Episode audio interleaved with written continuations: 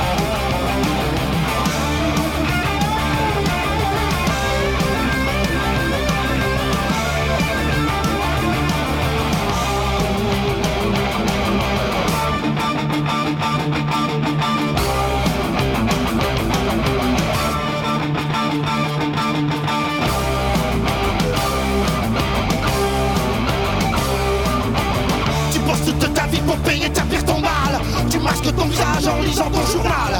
Tu marches tel un robot dans les couloirs du métro. Les gens ne te touchent pas pour faire le premier pas. Tu voudrais dialoguer sans renvoyer la balle. Impossible d'avancer sans ton gilet pare-balles. Tu voudrais donner des yeux à la justice. Impossible de violer cette femme pleine de vices. Antisocial, tu perds ton sang-froid. Repense à toutes ces années de service. Antisocial, bientôt les années de sévices. Enfin le temps perdu qu'on ne rattrape plus. Qu'on ne rattrape plus. Qu'on ne rattrape plus. Qu'on ne rattrape plus.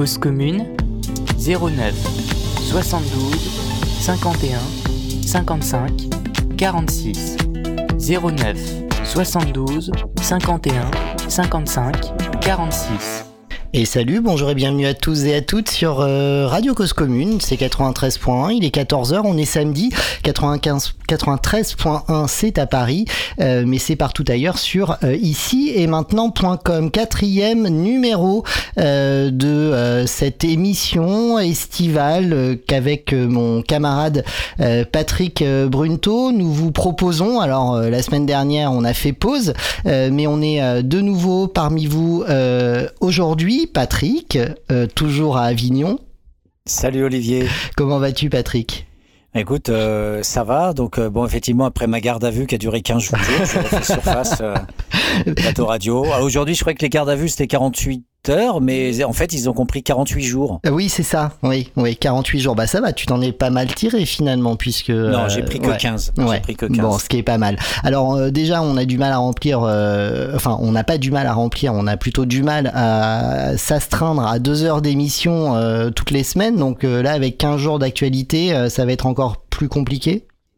Bah, je pense pas, parce que je pense qu'il faudrait qu'on fasse comme Castro, des discours de 8 heures, 10 heures, 15 heures, et tout auditeur fléché qui arrêterait la radio serait puni et irait dans les geôles de Cuba. Qu'est-ce que t'en penses? Bah écoute, ce serait pas mal. Tiens d'ailleurs, je voyais euh, une euh, une petite une petite vidéo euh, sur mon réseau social préféré.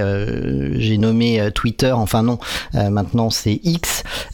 où en Chine, en fait, quand tu traverses en dehors des passages piétons, enfin c'est-à-dire au moment où t'es pas censé traverser, t'es directement reconnu euh, par la caméra qui embarque euh, un système de reconnaissance faciale et ton crédit social est euh, directement imputé de cette faute.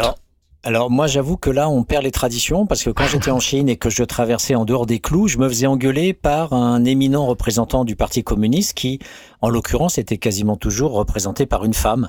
En fait, les, les, femmes sont dans les trains, les femmes sont dans les rues, et en fait, le, le, PC, enfin, un des avantages du PC, euh, en fait, euh, révolutionnaire, c'est mettre les femmes. Produit, Et oui, c'est d'avoir produit une forme d'égalité des sexes, en fait, euh, et donc elles sont partout, et notamment pour te forcer à faire des gymnastiques dans les trains à 7 heures du matin quand tu as des 24 heures de train pour aller d'une ville à une autre. T'es astreint à faire une gymnastique et les femmes te gueulent dessus si tu le fais pas. Et donc euh, là, j'étais dans, dans une rue, j'avais traversé en dehors des clous, dans un bled assez paumé, et personne parlait anglais. Et donc euh, du coup, euh, je me faisais mais insulter en chinois. Elle était furieuse, et, donc il y a eu un attroupement, etc. Enfin bref, tout ça était plein de vie sociale et de, de tradition, et on le perd avec le numérique en fait.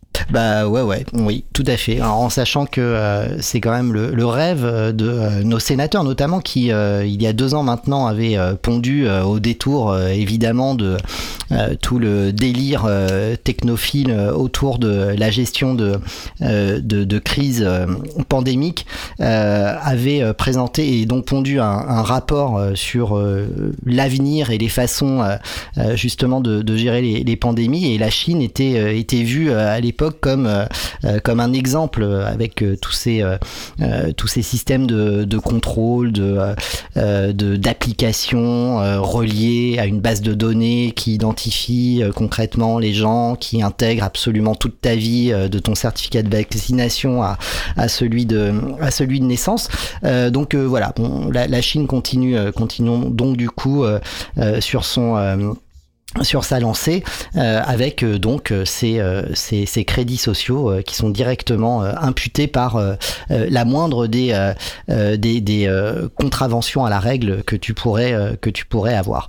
alors on nous demande Patrick sur le chat de la radio causecommune.fm bouton chat. Je vous rappelle que cette émission est interactive. Évidemment, vous pouvez nous appeler au 09 72 51 55 46. Vous pouvez également nous rejoindre sur le chat. Alors on te demande Patrick comment est ton séjour à Guantanamo. Et par ailleurs, on, nous demande également euh, au final comment cette émission s'appelle-t-elle. Alors il y avait encore débat ce matin au téléphone. Bah oui, en fait, on se demandait si effectivement le naufrage des baleines, si je me souviens, parce que on est tellement désespéré de voir la fascisation. Donc les baleines, les baleines, c'est nous, hein. Mais en l'occurrence, oui, nous pauvres mammifères paisibles qui mangent du plancton, puisqu'on refuse de plus en plus, effectivement, de, quand on voit les abattoirs, de, de, cautionner aussi. Bon, bref, si on mange un peu de viande, mais bon, en tout cas, c'est vrai qu'aujourd'hui, euh, ce que tu viens de dire par rapport au repérage, euh, ça, ça ferait même rougir euh, George Orwell, parce que il est dépassé, le pauvre chéri. on aura bientôt un, un système non plus simplement de caméra, mais de notation, de d'évaluation systématique à la seconde en fonction de de ta marche, de tes notes, de ta façon de parler, de tes sourires. Et effectivement, on, est déjà dans la société civile, euh, dans un système qui euh, va vers un contrôle total, euh, systématique des comportements. Et puis dans l'ordre du politique, aidé bien sûr par l'ordre économique, on reviendra sur l'article de Lordon qui est remarquable. Eh bien, on a une fascisation aujourd'hui, puisque c'est même le titre de son article, hein, de la de la République policière à, à la République fasciste. Donc, on n'est pas les seuls hein, à se dire qu'il y a une forte inquiétude en termes de fascisation euh, de la, de la société. On en reparlera, on en parle souvent dans, dans ces émissions euh, de sociologie, euh, de journalisme. On pourrait appeler ça du journalisme sociologique d'actualité. En tout cas, on, on commente. Peut-être une nouvelle discipline une nouvelle discipline qui euh, effectivement euh, dans une lointaine époque avait été euh, défendue par Morin mais que qui se faisait sans véritable perspective critique. Je pense qu'elle ne peut être que euh, faite dans une perspective critique. Et, et, la transition est aussi toute faite pour dire que il faudra aussi euh, rentrer dans la dans la bagarre parce que la sociologie est, est, un est un sport de combat. Et ce sport de combat effectivement on doit le mener aussi contre les sociologues qui ont ont pondu un, un papier dans, dans l'Obs euh, euh, contre le, une tribune, mot d'ordre, une tribune de, de, du congrès de, de l'AFS, hein, l'Association française de sociologie. Euh, et effectivement, on, on, en reparlera parce que ces, ces sociologues, effectivement, sont ouvertement des sociologues de, droite. Euh, bon, toutes leurs publications anciennes, euh, on y reviendra, on peut les nommer un par un et voir ce qu'ils ont écrit, ce qu'ils ont fait.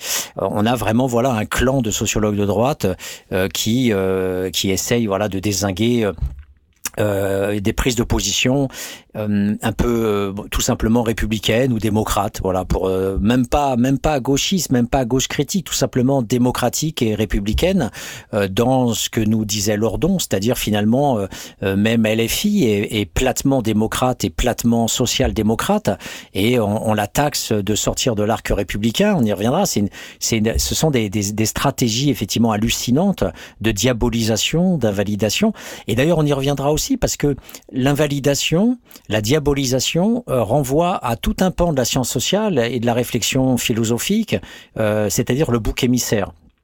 Et le bouc émissaire, euh, c'est toujours le dominé, c'est toujours le petit. Et c'est vrai que la science sociale critique, elle est petite par rapport à la science sociale au service du pouvoir, la science sociale établie dans les grands postes.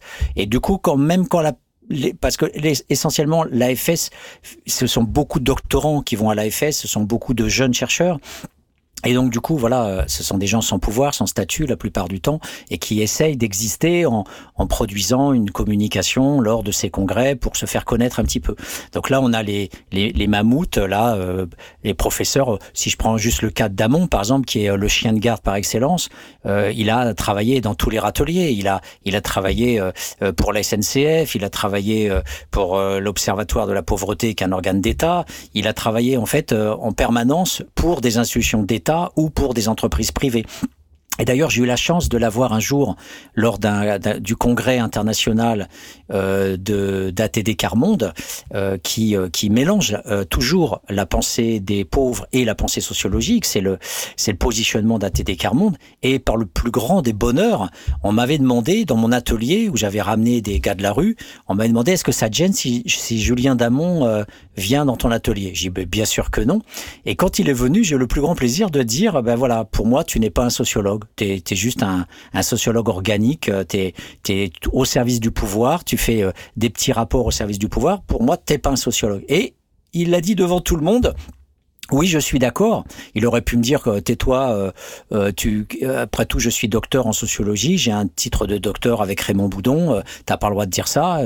il aurait eu le droit, quelque part. Bah, même pas, il, s'est allongé, on pourrait dire, et il a reconnu qu'il était juste une serpillière, en fait, des institutions dominantes pour lesquelles il n'a cessé d'écrire. Voilà. Donc ce, ce type-là, avec, avec d'autres, d'autres pseudo-chercheurs, qui souvent sont des, des gens qui passent beaucoup dans les médias officiels, voilà, se sont, se sont en fait positionnés très clairement contre euh, une petite motion qui était vraiment pas bien méchante, euh, dénonçant les violences policières euh, qui sont aujourd'hui extrêmement graves. Et bien sûr, on y reviendra puisque on a un gros dossier avec Olivier. On ne cesse d'essayer d'approfondir, de revenir toujours sur cette question des violences policières et de, la, de connecter cette question à, à l'ordre politique, au, au, gouvernement de Macron, euh, au, à la façon de faire de Darmanin, aux, aux, lois scélérates qui ont été votées, notamment la loi scélérate de Cazeneuve de 2017, euh, à, à, tout un ensemble de, de dispositions qui sont euh, trafiquées, par exemple l'outrage à policiers qui permet de gagner de l'argent sur le dos du citoyen. Enfin, voilà, tous ces, toutes ces choses-là sont convergentes, sont systématiquement utilisées. On ne parle même pas de la fascisation des syndicats, qui est avérée, qui est attestée aujourd'hui. Tout le monde le reconnaît, euh, qu'il y a des syndicats d'extrême droite, qu'il y a ça. Et eh ben voilà, euh, euh, comme le disait Lordon, quand on interroge le ministre de la Justice Dupont-Moretti, eh bien, euh, bah rien. J'ai rien à dire. On dirait Naïm. Je vous recommande Naïm euh, que j'écoute beaucoup euh, sur YouTube, Instagram. Naïm, c'est excellent. J'adore Naïm. Il est très fin, il est très drôle et, et voilà. Et donc du coup, il aurait bien mis en scène Dupont Moretti. D'ailleurs, il le, il il le brosse remarquablement avec Darmanin. Et voilà le, ministre de la Justice qui, euh, devant euh, le positionnement des deux tartuffes là, de la DGPN et de la préfecture de police, Nunez, qui euh, voilà ose prendre position directement pour dénoncer un acte de la justice, donc remise en or, remise en cause grave de la séparation des pouvoirs. Hein. On apprend tout ça à l'école, Montesquieu, la séparation des pouvoirs, c'est la base de la démocratie. Pour et ça continue. En fait, c'est ça qui est assez incroyable, c'est de considérer la façon avec euh, laquelle et la rapidité avec euh, laquelle euh, la parole politique aujourd'hui, euh, peu importe d'où elle euh, vienne, hein, euh, soit quand elle s'exprime de la part de depuis le depuis la préfecture de, police, hein, qui est un poste éminemment politique, ou des différents secrétaires d'État ou, députés de la République. Depuis hier, tu n'es pas sans doute passé à côté de cette info. Le Conseil d'État ou constitutionnel, je sais plus, j'ai un, un, vieux trou là, a suspendu euh, euh, la dissolution des, euh, des soulèvements de la terre. Et depuis hier, c'est un festival de prise de parole de la part des députés. Et encore ce matin, sur France Inter, la secrétaire d'État Priska euh, Tevno, euh, qui euh, notamment s'occupe des questions en lien avec le SNU, qui marche allègrement sur la séparation des, pouvoirs en déterminant que cette décision du Conseil d'État euh, n'est pas euh, en l'état euh, la bonne et que, et que forcément la, la, décision finale en fond sera, sera la bonne. Donc c'est assez, c'est assez hallucinant effectivement de, de, constater ça sur, sur, sur ces quelques mois, quelques semaines là qui se sont écoulées depuis, depuis, bah, depuis avec une accélération depuis, depuis la mort de, de Naël. Hmm. Alors c'est vrai qu'aujourd'hui, comme tu dis, on, on, on, respecte jamais le programme parce que le programme est, est tellement chargé. Donc euh, du coup, on. Mais on va, on, va essayer de le respecter. On va essayer de le respecter. Donc on va parler de Lordon, euh, ce papier sur son blog du monde diplomatique. On va parler, on va revenir euh, quand même euh, sur la tribune. Tu connais bien ces sociologues. C'est plutôt sympa de les, de les positionner par rapport à leur euh, à leurs travaux, ce qu'ils ont réalisé. En tout cas, une chose est sûre et certaine pour les huit dont on parle, il n'y a aucun de, il y a aucun travail de terrain, euh, ou en tout cas euh, pas récent. Euh, mais avant, tu voulais nous, parler de, la situation au Niger et globalement sur le continent africain. Oui, alors c'est vrai qu'on va on va parler de cette nouvelle un petit peu incroyable de la la, la naissance effectivement de la Copesa. Alors comme c'est effectivement une entrée, euh, nos brèves à nous, hein, les mm. coups de gueule qu'on voulait faire en, en brève, on, on, en a beaucoup, dont celle-là qui est très importante, cette décision du 2 août 2023 de la Copesa euh, de 23 pays qui se rassemblent pour dénoncer l'impérialisme français et pour dénoncer la France-Afrique et dénoncer effectivement euh, euh cette probable ingérence militaire euh, mais par rapport à, une bande de dictateurs qui, une fois de plus, viennent de prendre le pouvoir par coup d'État militaire euh, au Niger. Donc, euh, franchement, de l'autre côté, ils sont pas mieux. Mais en tout cas, ce qui est drôle, c'est cette déclaration, effectivement, de, coalition des peuples pour la souveraineté africaine. Donc, on, va en reparler. Mais auparavant, il y a quelques brèves qui, qui sont quand même intéressantes, notamment à ne pas oublier euh, quelque chose qui est euh, éminemment euh, dramatique, c'est effectivement le retour du foulard en Iran, le, le retour de la police effectivement de, des mœurs. donc c'est c'est ça se fait quasiment dans un dans un silence voilà souverain comme d'habitude. Et, et, voilà donc on, on parle de, de, de, fascisation mais il y a des degrés de fascisation. Il y a du, du totalitarisme aussi, qui est le degré extrême de la fascisation, et, et où là, on, a effectivement, après ces, ces tortures, ces prisons, les, les, les, les, assauts menés contre des universités, contre des CTU, euh, avec des milliers de gens qui sont détenus en prison, des centaines de morts dans les manifs, des tortures systématiques, etc. Euh, et donc, moi, par rapport à, à, à qu'est-ce qu'on peut en dire, en plus de tout ce qui a été dit, en plus de, de toutes les réflexions, il y a quelque chose que moi qui me qui me qui me qui m'énerve, c'est euh, le fait qu'à aucun moment on a euh, une prise de position claire euh, de l'ensemble des pays musulmans qui prônent pourtant un, islam modéré. Et on, on, serait bien en peine de, de, de, de retrouver des prises de position de, de je sais pas de l'Égypte, de l'Algérie, du Koweït, de l'Arabie Saoudite, du Pakistan pour dire voilà même si nous nous sommes sunnites et pas chiites, eh bien voilà l'islam euh, ça peut pas être ça quoi. L'islam ça peut pas être le totalitarisme. Et, on, on, a toujours toujours euh, quelque part euh, un défaut, je dirais, aussi d'intellectuel organique, mais cette fois-ci au sens euh, de la gauche, hein, puisque Gramsci se positionnait pas en parlant d'intellectuel organique. il y a, tout groupe produit ses intellectuels organiques, donc il y en a aussi bien du côté des dominants et du côté des dominés. C'était une, un côté un peu ambigu et flou de, de Gramsci quand il parlait de, de ça, euh, parce que je pense qu'il faut essentiellement parler des intellectuels organiques du côté du pouvoir. C'est beaucoup plus clair. Et de l'autre côté, on parlera plutôt d'intelligentsia, comme on a l'habitude de le faire plutôt dans, dans les courants critiques. Et voilà, donc ça c'est quelque chose qui est absolument incroyable. Alors on devrait, je pense, en sciences sociales, systématiquement euh, avoir comme objet d'étude euh, non pas les petits objets. Alors justement, les sociologues dont tu parles, c'est très intéressant quand ils s'en prennent effectivement aux, euh, soi-disant gauchistes de l'Association française de sociologie, euh, qu'est-ce qu'ils nous disent? Ils nous disent, mais si vous étiez sociologue, eh bien, euh, euh vous devriez, au lieu de nous parler d'entrée de jeu, je cite, des, du, du, meurtre par la police d'un jeune de 17 ans, un livreur assisé, habitant de Nanterre, au lieu de dire que vous apportez votre soutien aux revendications légitimes qui émanent des quartiers populaires, vérité, justice, égalité, euh, au lieu de dénoncer les violences policières systémiques, euh, donc euh, en vous indignant contre une justice expéditive, la répression judiciaire, etc., eh bien, vous feriez mieux euh, de nous parler, disent-ils, des classiques des sciences sociales, à savoir les causes du suicide, pour nous parler de Durkheim, les affinités entre éthique protestante et capitalisme, pour nous parler de Weber,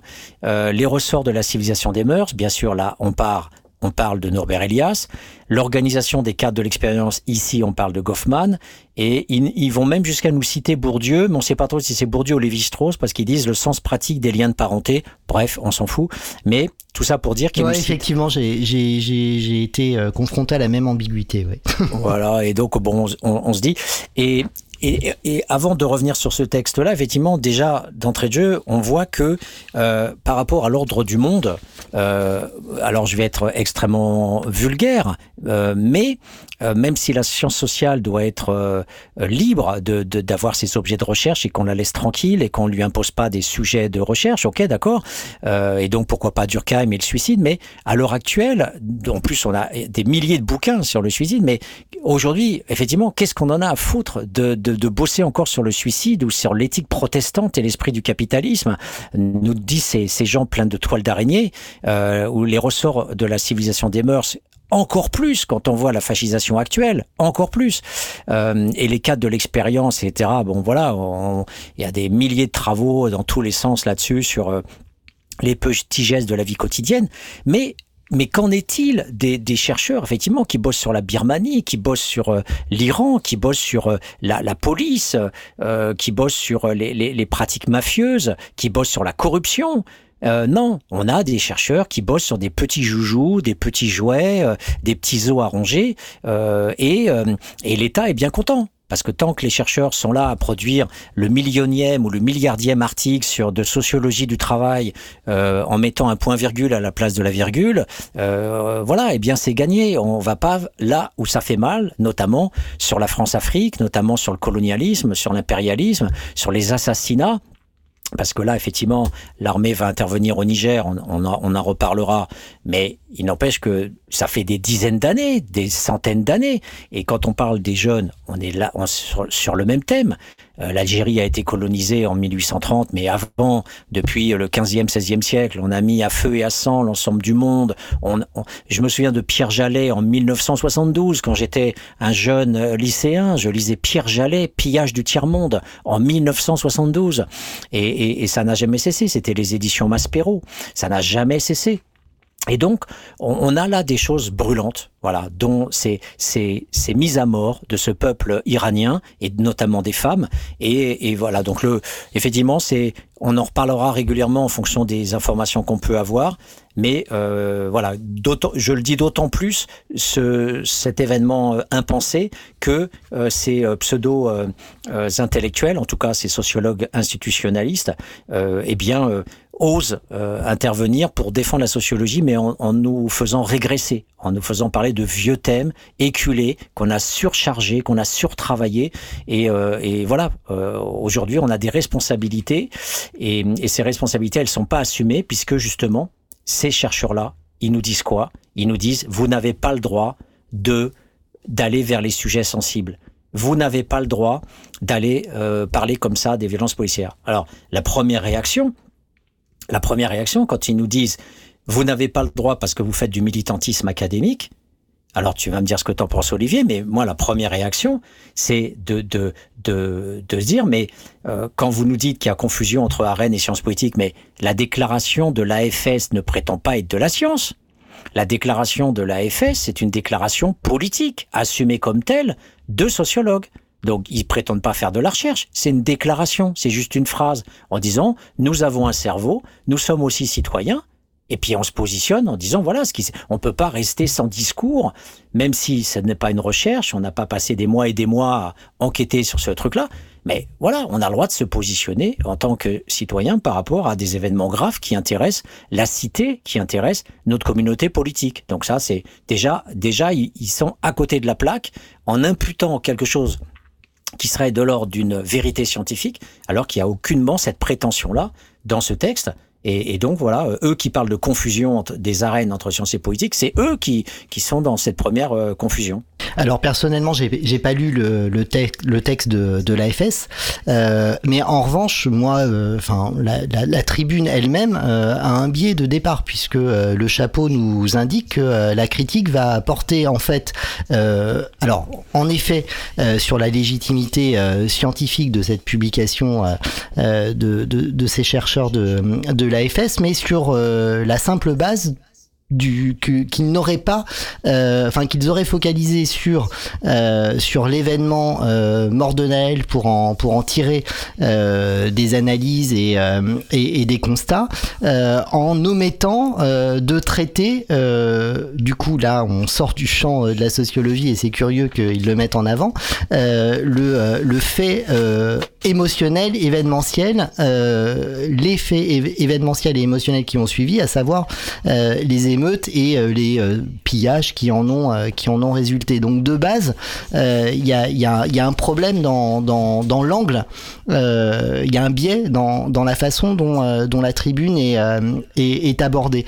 Et du coup, bah, on se retrouve dans une dans une situation où un petit peu comme le papier de, de l'ex-avocat ou l'ex-chef euh, euh, de, la, de la sécurité de, de Charlie Hebdo euh, que, dont, dont, tu nous parlais euh, euh, il y a 15 jours, où on part d'un on part d'un on part de faits totalement totalement absurdes. Enfin, on, on, considère que le fait important est le fait est le fait absurde qu'on va pas analyser pour disqualifier tout ce qui tout ce qui a été produit de, de pensée et de critique sur ce qui a conduit euh, aux événements qui sont euh, soi-disant euh, ignorés par par par ceux qui ont produit cette pensée, cette critique.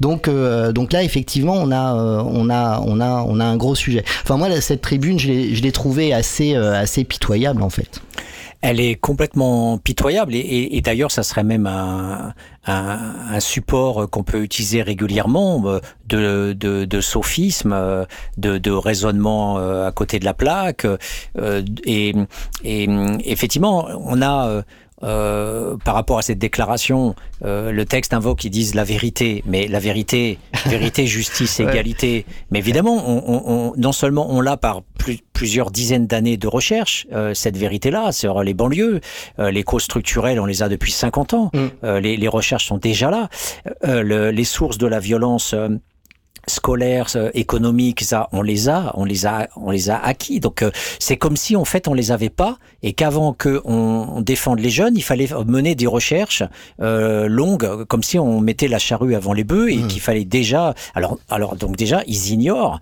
ils ignorent. Enfin ils, ils font mine d'ignorer le fait qu'on est assis déjà sur des milliers et des milliers d'articles et d'ouvrages qui recensent précisément région par région euh, le démantèlement des usines, le, le chômage des parents, euh, euh, les cités qui se précarisent, euh, l'école qui remplit pas sa mission avec des jeunes, 500 000 qui sortent sans diplôme et essentiellement des gosses de migrants ou qui sont issus de l'immigration, le fait qu'il y ait un, encadrement, un contrôle social systématique par la police en temps de paix et des, des répressions aussi en temps entre guillemets de, de soulèvement euh, voire euh, voire plus. Donc il, il bah, regarde, il y, a, y, a des actes symboliques forts en plus. Euh, quand on envoie le GIGN euh, pour faire des opérations de maintien de l'ordre, c'est qu'il y, y, y a, un sujet quoi. c'est en plus voilà. En fait, on, on, on, a là un sujet énorme quand on voit en plus que non seulement il, il fait intervenir le RAID ou le GIGN, mais qu'en plus ces gars-là. Oui, le RAID, pardon. Ouais, le raid, mais qui tire à, à, avec euh, des, des fusils euh, euh, directement euh, à canon, ouais, je sais fusil pas quoi, à pompe, ouais. fusil à pompe sur des sur le jeune. Enfin bon, c'est absolument hallucinant. Et et donc en fait, ils prennent le parti de dire voilà, on doit se taire, on doit rien dire. On doit surtout pas faire une déclaration politique. Euh, il ne, il ne rappelle pas effectivement qu'on qu'on sait finalement quasiment déjà tout. On a déjà tout acquis quoi sur euh, sur la, la science des de, des classes populaires, euh, euh, des des relégations, les bidonvilles, le travail d'exploitation dans les usines des, des ouais. parents arabes ouais. ou noirs. On, on, a tout en, en termes d'information et que donc la réaction de ces jeunes, voilà, la seule chose qu'ils prennent, eh bien, c'est comme si eux-mêmes faisaient partie du syndicat d'extrême droite parce qu'ils disent, mmh. Oh, ils nous ils nous défendent les jeunes alors qu'en fait ces jeunes c'était pas des paroles hein, qu'ils ont dit, mais des actes allant de la, je cite, allant de la destruction des services publics au pillage d'articles de marque.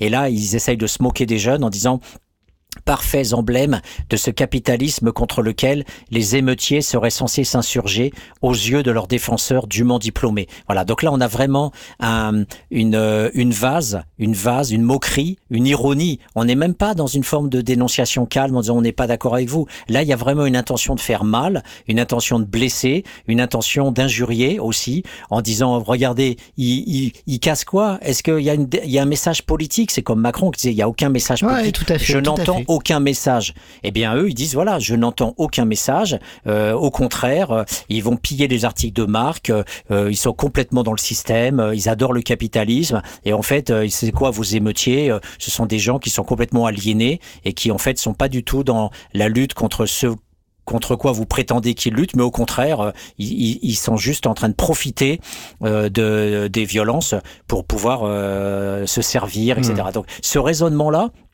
qui est celui du ministère de l'Intérieur, qui est celui des syndicats de, de, policiers, montre le niveau, le niveau pas même pas, j'oserais même pas dire théorique tellement il n'y a pas de théorie là-dedans, montre le niveau politique de ces sociologues hmm. qui sont clairement positionnés comme des gens de droite, voire d'extrême droite. Donc c'est ça qui est très grave de la part de, de ces gens-là qui sont qui sont lus. Je me souviens, Dominique Schnapper, euh, il y a très très longtemps, c'est un de ses premiers ouvrages, avait écrit un bouquin sur le chômage et l'expérience du chômage, euh, mais c'était quand elle était euh, toute jeune, quand elle avait fait sa thèse. Et bon, depuis, la fille de Raymond Aron, de droite, hmm. a bien continué à s'aligner sur sur la droite, voilà, avec avec avec tous les autres. Donc ce qui, ce qui est absolument euh, incroyable, c'est que euh, eux parlent euh, de déni de réalité, d'aveuglement, déformation des faits. Alors, comme je l'ai dit, d'une part, ils parlent pas de faits parce que c'est une déclaration pour dire il s'est passé ça et on est solidaire. mais d'autre part, les faits, on les connaît et ils sont même validés par la justice et ce que l'on sait et par les vidéos. Mmh. Alors, de quel déni de réalité parle-t-il? De quel aveuglement parle-t-il? Il n'y a bah, pas je pense. Non, mais je, je pense qu'en sous-texte, c'est d'eux qui parlent. Hein. c'est, en fait, ça serait un lapsus. On, est encore sur un lapsus. Ah, je pense. Oui, on revient à cette question à laquelle on n'a pas répondu concernant le titre de, de l'émission. Je pense que euh, sous les lapsus de quelque chose, euh, ça reste, ça, ça, reste le, le bon, euh, le bon plan. Ouais, c'est vrai que donc en, fait voilà c'est c'est si les les auditeurs qui, qui nous écoutent se disent mais alors euh, euh, la science sociale euh, je comprends pas ils, prétendent être scientifiques la science sociale ils ont fait des études ils sont à l'université. Non non non. La science sociale euh, est partagé dans une lutte de classe exactement comme n'importe quel autre univers. Voilà, il y a euh, des gens de droite, des gens de gauche, et euh, on a d'autant plus intérêt à étudier tel ou tel sujet que l'on veut justement rendre compte euh, de quelque chose qui nous intéresse d'abord essentiellement politiquement. Et même les historiens vont rechercher dans l'histoire une question qu'ils se posent aujourd'hui et non pas la question qui se posait il y a trois siècles ou quatre siècles. Donc on est toujours intéressé par rapport à une question. Et il est clair, et ça, ça fait partie des dénis de la science sociale, il est clair que on est tous positionnés politiquement et qu'on a tous intérêt à dévoiler soit quand on est critique une part du cachet, soit à entériner le pouvoir quand on est du côté des dominants. Bon, Donc les sociologues. et, et, alors soit soit aussi une part du cachet. Par exemple, quand euh, comment il s'appelle, euh, Michel Crozier, euh, dans le phénomène bureaucratique, essaye de traquer les, les petites combines des ouvriers d'entretien pour les débusquer et, de, et livrer l'information au patron, eh bien voilà. Et on sait que Michel Crozier est un sociologue de droite et que sa sociologie des organisations ouais, a toujours été ouais, mais c'est plutôt ça. Ouais, moi j'ai appris plein de trucs hein, en lisant Crozier. Oui. non, mais vraiment. Hein. Ouais, ben, il, peut y avoir, il peut y avoir effectivement des informations parce que même quand on lit Raymond Aron, qui est sociologue de droite, bah, je peux dire aussi que j'ai aimé Raymond Aron sur certaines de ses analyses. Donc après, il faut qu'on fasse le tri, ça prend du temps, euh, mais voilà, il y a des positions qui sont là malgré tout et, et bah, c'est là où tu es aux limites de la de la paresse et euh, de la tentation de de répondre positivement à de la pensée euh, prémâchée et souvent celle qui comment dire est dominante et te permet d'avoir une, une, vision euh, assez claire du monde euh, et celle qui gagne, quoi. Hmm. Celle qui te met pas en difficulté, quoi. Ouais, et c'est vrai que c'est compliqué pour des auditeurs qui nous écoutent en disant oh là là là là, mais moi c'est pas mon métier d'aller là-dedans. C'est tout à fait compréhensible. Mais heureusement, ce, ce, cette, de cette lutte-là émergent des articles ou des livres et qui permettent à un moment donné d'avoir, euh, comme c'est le cas de l'article de Lordon dont on parlera tout à l'heure, d'avoir aussi voilà des positionnements sur lesquels on peut s'appuyer pour avancer. Sur les banlieues, euh, on en a longuement parlé dans nos émissions sur Cause Commune. On a une foule de, de gens qui ont travaillé, dont euh, un, un, collègue qui intervient souvent sur euh, Cause Commune, Michel Kokoreff, mais évidemment il, y en a d'autres, et euh, dont, dont Lordon, qui, qui a fait un très beau papier sur la dérive politique actuelle du système politique. Et, et, donc voilà, donc le combat ne cesse jamais par le journalisme d'investigation, par ce que l'on fait sur Cause Commune, par les recherches, par tout ça, et il faut être lucide. Voilà, il y a des traîtres, il y a des collaborateurs, il y a des euh, chercheurs qui euh, prennent le parti du pouvoir et qui, euh, alors même qu'il y a des violences abyssales qui se sont déployées sur le dos des parents de ces enfants, des grands-parents de ces enfants, et des grands-parents et des arrière-grands-parents, parce que depuis 1830, ça fait pas mal de générations, et on a massacré euh, ces gens-là. Euh, on, on, évoquait les différents travaux d'historiens euh, il y a 15 jours sur ce que la France a pu faire en Afrique, mais c'est un pillage, ce sont des massacres de gens, ce sont des 1 million de morts en 62 sur les Algériens, c'est des bidonvilles, c'est des, des, c'est des meurtres racistes qui n'ont jamais cessé pendant des dizaines d'années, et là, on a des jeunes qui se soulèvent et qui, et qui, bah oui, on profite un peu, pourquoi pas, mais qui en même temps euh, euh, clament leur euh, leur ras-le-bol par rapport au fait qu'ils sont les cibles des policiers, puisque à l'heure actuelle, on a sans doute plus de 500 jeunes qui se sont fait dessouder depuis les années 70, et on a des sociologues qui, au lieu de fermer leur gueule, eh bien, osent, osent, ils osent prendre la parole. Ils osent prendre la parole. Et c'est ça le plus, le plus terrible pour venir produire de la confusion, pour venir recouvrir de doutes des paroles toutes simples qui sont celles d'une solidarité qui s'exprime simplement par euh, l'AFS, l'Association française de solidarité. Et, si tu veux... De sociologie. De sociologie. le lapsus, nous avons encore un lapsus. Association française de solidarité, elle est pas mal celle-là. je, vais, en faire un jingle. Ouais. et, donc, euh, non, pitié, me mets pas à côté de moi. Et moi, je, je te propose euh, de faire une petite coupure avec Ridan, le soleil bleu, parce que ça nous mettra un petit peu de soleil tout court dans les yeux. C'est très bien. Et on va passer à, à, à, Ridan ou Ridan, je ne sais pas comment on dit, le soleil bleu. Euh, juste avant, juste on, on, on, va dire, on, a, on en a fini avec cette tribune euh, des, des, des 8, hein, je crois qu'ils sont 8, pas 9, euh, ouais 8 sociologues. Alors en sachant que voilà, ils ont été publiés dans l'Obs, qui sont que 8. je suis même pas sûr qu'ils sont dans la version papier. Euh, donc en fait c'est assez insignifiant. Donc là j'ai l'impression qu'on leur donne une grande place, mais ça a permis euh, de déblayer un certain nombre de, de sujets euh, et c'est super. On se retrouve juste après. Je vous rappelle que vous êtes à l'écoute de Radio Cause Commune. C'est à Paris, en Ile-de-France, sur 93.1 euh, FM. C'est aussi euh, sur le DAB+, pour ceux euh, qui savent ce que c'est, mais c'est aussi et surtout partout ailleurs sur causecommune.fm. Cette émission est interactive. Vous pouvez évidemment intervenir si les sujets que nous abordons avec Patrick vous intéressent. 09 72 51 55 46. Je répète, 09 72 51 55 46 par ailleurs. Euh, cette émission, la radio a un chat, euh, bouton de chat. On est euh, présentement euh, sur le salon. où est-ce qu'ils sont? Ils sont sur Antenne Libre. Donc n'hésitez pas à nous rejoindre et à nous faire part de vos réflexions. On, on, les partagera évidemment à l'antenne. On se retrouve juste après ça. causecommune.fm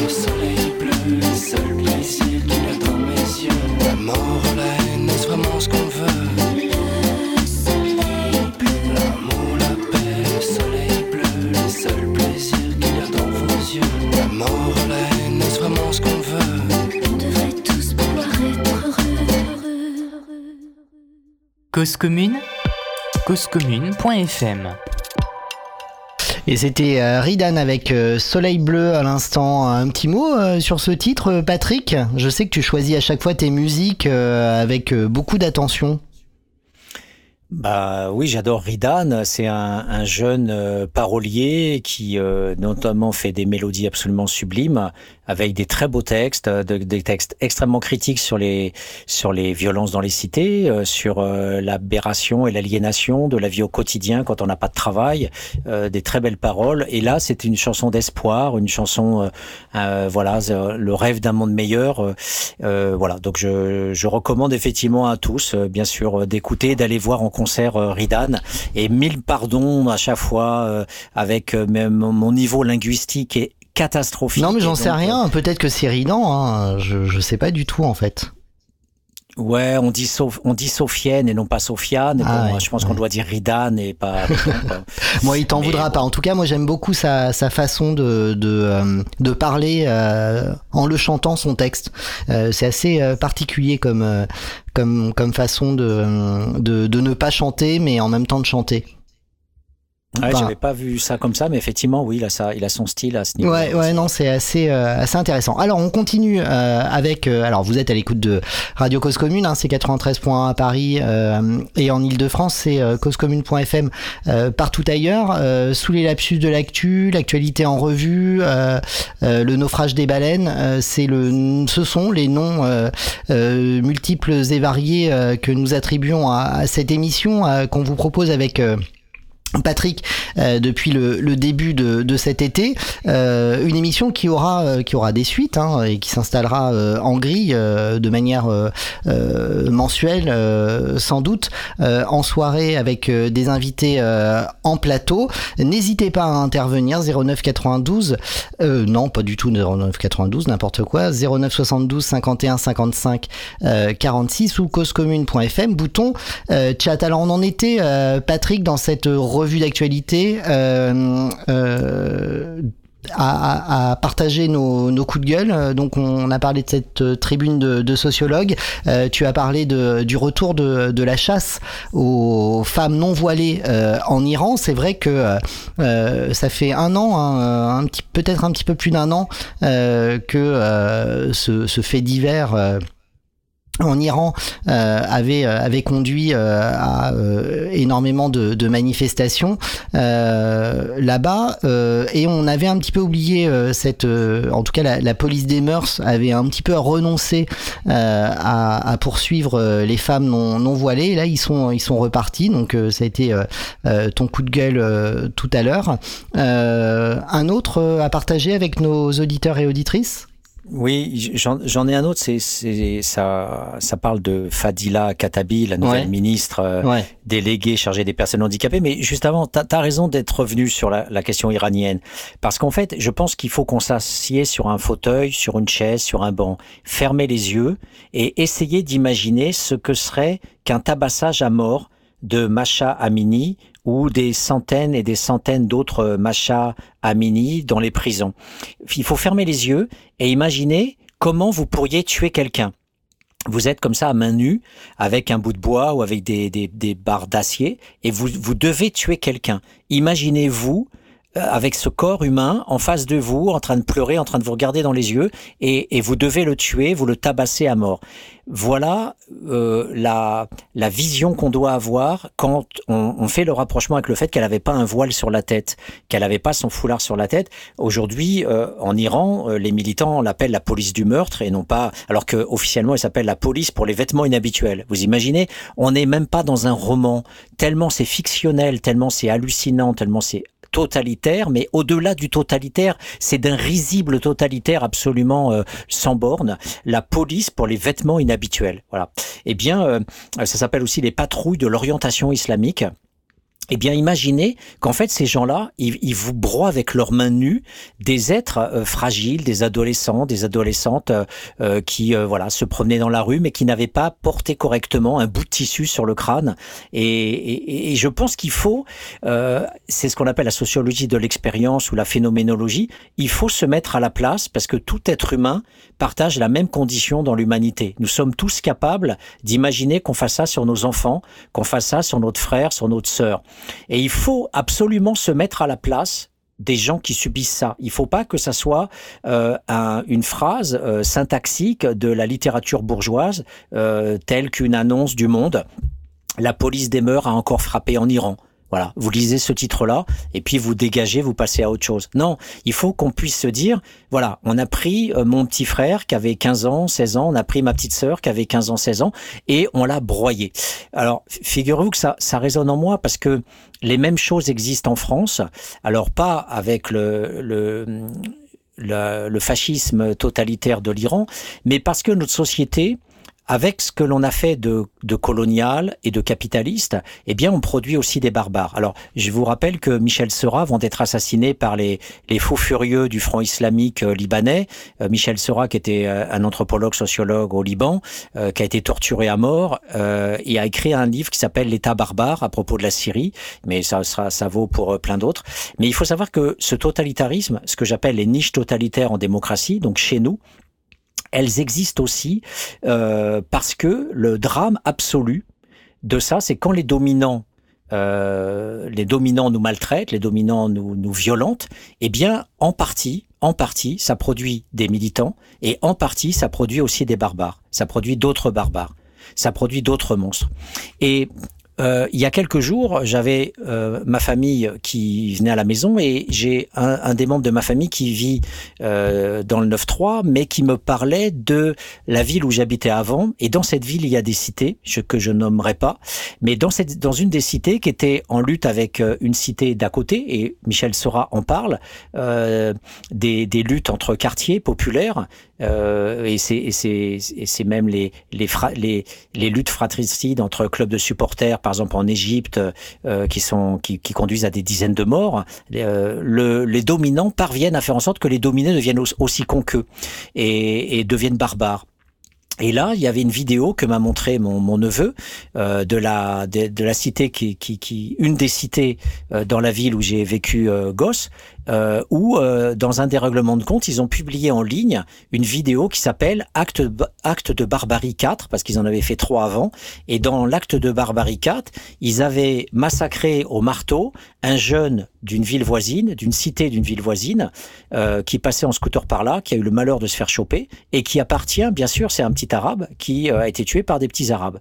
Et donc, ces gens-là qui sont les descendants du colonialisme et du capitalisme, eh bien, au lieu d'être, effectivement, et on le sait, il y a des dizaines d'années de sociologie là-dessus, au lieu de se constituer en militants, au lieu d'être des, des, troupes armées euh, de la colère populaire et des soulèvements, eh bien, euh, alors il y en a bien sûr. Il y a eu les marches de 81, il y a eu euh, jusqu'aux marches de convergence en 84, mais mais dans l'ensemble, euh, les, les, fractions rebelles et, et, dissidentes et contestataires, elles, sont, elles se sont pas constituées en force politique. Voilà, et, et, et, tout a été fait d'ailleurs pour qu'on les constitue pas en force politique. Bah bien sûr, le PS été, a bien aidé voilà. d'ailleurs on va y revenir. Le PS a noyé ça avec SOS Racisme. Euh, les, la gauche n'a jamais intégré euh, dans sa hiérarchie des partis politiques ou la hiérarchie municipale n'a jamais voulu intégrer ces jeunes pour leur donner des responsabilités administratives. Euh, bref, faire en sorte qu'il y ait un ascenseur social pour euh, pour ces jeunes-là. Euh, donc là aussi une responsabilité énorme des édiles, pas seulement de droite mais aussi de gauche.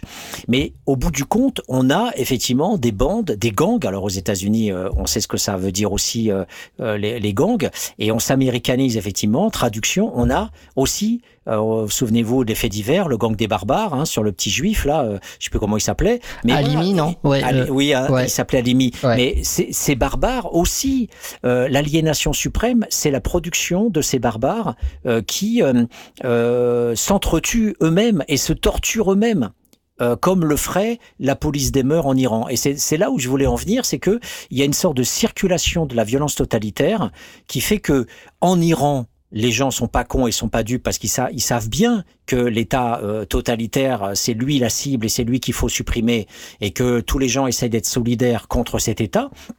Mais dans un État démocratique euh, qui cache son fascisme, qui cache son totalitarisme et qui le dilue dans des instances, euh, qui fait qu'une grande partie des Français eux-mêmes ne savent même pas ce que la France fait en Afrique. Et c'est, on va vous passer dans quelques instants euh, une vidéo d'un citoyen lambda qui, dans son langage à lui, prend conscience de la France-Afrique euh, avant qu'on donne la parole à un homme politique. Eh bien, euh, voilà, peu de gens prennent conscience de, de, ces, de ces violences parce que l'école n'en parle pas, parce que les familles n'en parle pas parce que nous sommes les dominants blancs et donc du coup bah on n'a pas d'intérêt à en parler et à couper euh, la, la, branche sur laquelle on est assise. Donc du coup on, on, dé, on est dans la dénégation on est dans le déni ou on est tout simplement dans la profitation et donc on n'en parle pas. Et, donc du coup euh, ces jeunes euh, bah, eux-mêmes en partie sont aliénés voilà. Et, et ça il faut pas l'oublier. Il faut pas dire ah oui ça se passe en Iran. Nous avons aussi une barbarisation de notre société du côté de la police, on en parle aussi, mais aussi avec plein d'effets pervers qui jalonnent à droite à gauche et qui produisent aussi une telle colère une telle violence dans le cerveau de certains jeunes que au final ils se disent eh bien moi je prends ici et maintenant je vais moi aussi devenir un caïd je vais moi aussi devenir un petit tapis je vais devenir un Bolloré je vais devenir un sanguinaire je me sers. Mais le problème c'est qu'ils s'entretuent pour des parts euh, de territoire, euh, pour la symbolique du territoire et la réputation, comme il disait sur la vidéo. Euh, ils ont pissé sur le corps du petit jeune, ils l'ont mis nu, ils l'ont tué à coups de marteau, mais ils l'ont humilié en plus de ça. Et, c'est ça le, message aussi qu'il faut avoir, c'est qu'on a tellement barbarisé nos cités, nos classes populaires, qu'une fraction de, de ces classes populaires, une petite fraction sans doute, une infime fraction sans doute, mais une fraction tout de même, euh, est devenue totalitaire, comme le sont euh, la plupart des élites euh, du monde. Voilà. Donc ça, les élites ont gagné, elles sont très contentes parce que par un retournement extraordinaire de l'idéologie, ces élites-là vont se servir de ce processus qu'elles ont fabriqué pour le retourner en cause en disant que ces jeunes, qui pourtant ne sont que les effets de leur politique et de leur pratique économique, scolaire, etc., eh bien, ils vont en faire les boucs émissaires, c'est-à-dire ils vont leur attribuer la responsabilité. Et c'est toute cette merde que l'on a depuis le Front National, depuis les années 70, où le Front National, à la suite du quoi les partis de droite et aujourd'hui même le Parti communiste et le PS, une partie du PS, Valls, Cazeneuve notamment, eh bien, euh, euh, on rejoint cette idéologie qui prend l'effet pour la cause et qui nous dit que le problème de la sécurité, le problème de la violence des jeunes, le problème euh, de la délinquance, le problème de l'insécurité, etc., c'est devenu le problème numéro un des Français, alors qu'en fait, c'est l'effet de ces dizaines d'années d'oppression, d'exploitation éhontée de leurs parents jusqu'à la mort, euh, jusqu'aux maladies maladie, la mort, euh, relégués dans des bidonvilles sordides, dans des, des fabrications d'Algeco, dans, dans, des, dans, des, dans des organisations que les gens ne connaissent pas, euh, qui les Sonacotra, qui se sont renommés aujourd'hui Adoma pour perdre leur infâme sigle de l'époque, hein, les Sonacotra. il y a eu des thèses là-dessus de Bernardo Chourir-Med pour qui montrait à quel point c'était des instances extrêmement violentes, 10 à 15 personnes qui étaient logées dans, dans des petites pièces de 20 mètres carrés etc etc etc et c'est et c'est ça le drame aussi. Euh, et, et, notre enjeu à nous vous voyez c'est de faire des liaisons et, euh, et d'arriver à, à, faire le lien. Voilà. Donc ça c'était euh, la, la, raison pour laquelle je parlais de l'Iran en soi et aussi pour dire que on a aussi cette barbarisation dans notre société et qu'il faut pas se tromper de cible. Il faut bien l'identifier. Et la grande question qu'on se pose aussi et elle est politique c'est comment on fait pour inverser la tendance comment on fait pour récupérer les cerveaux de ces jeunes euh, Comment on fait?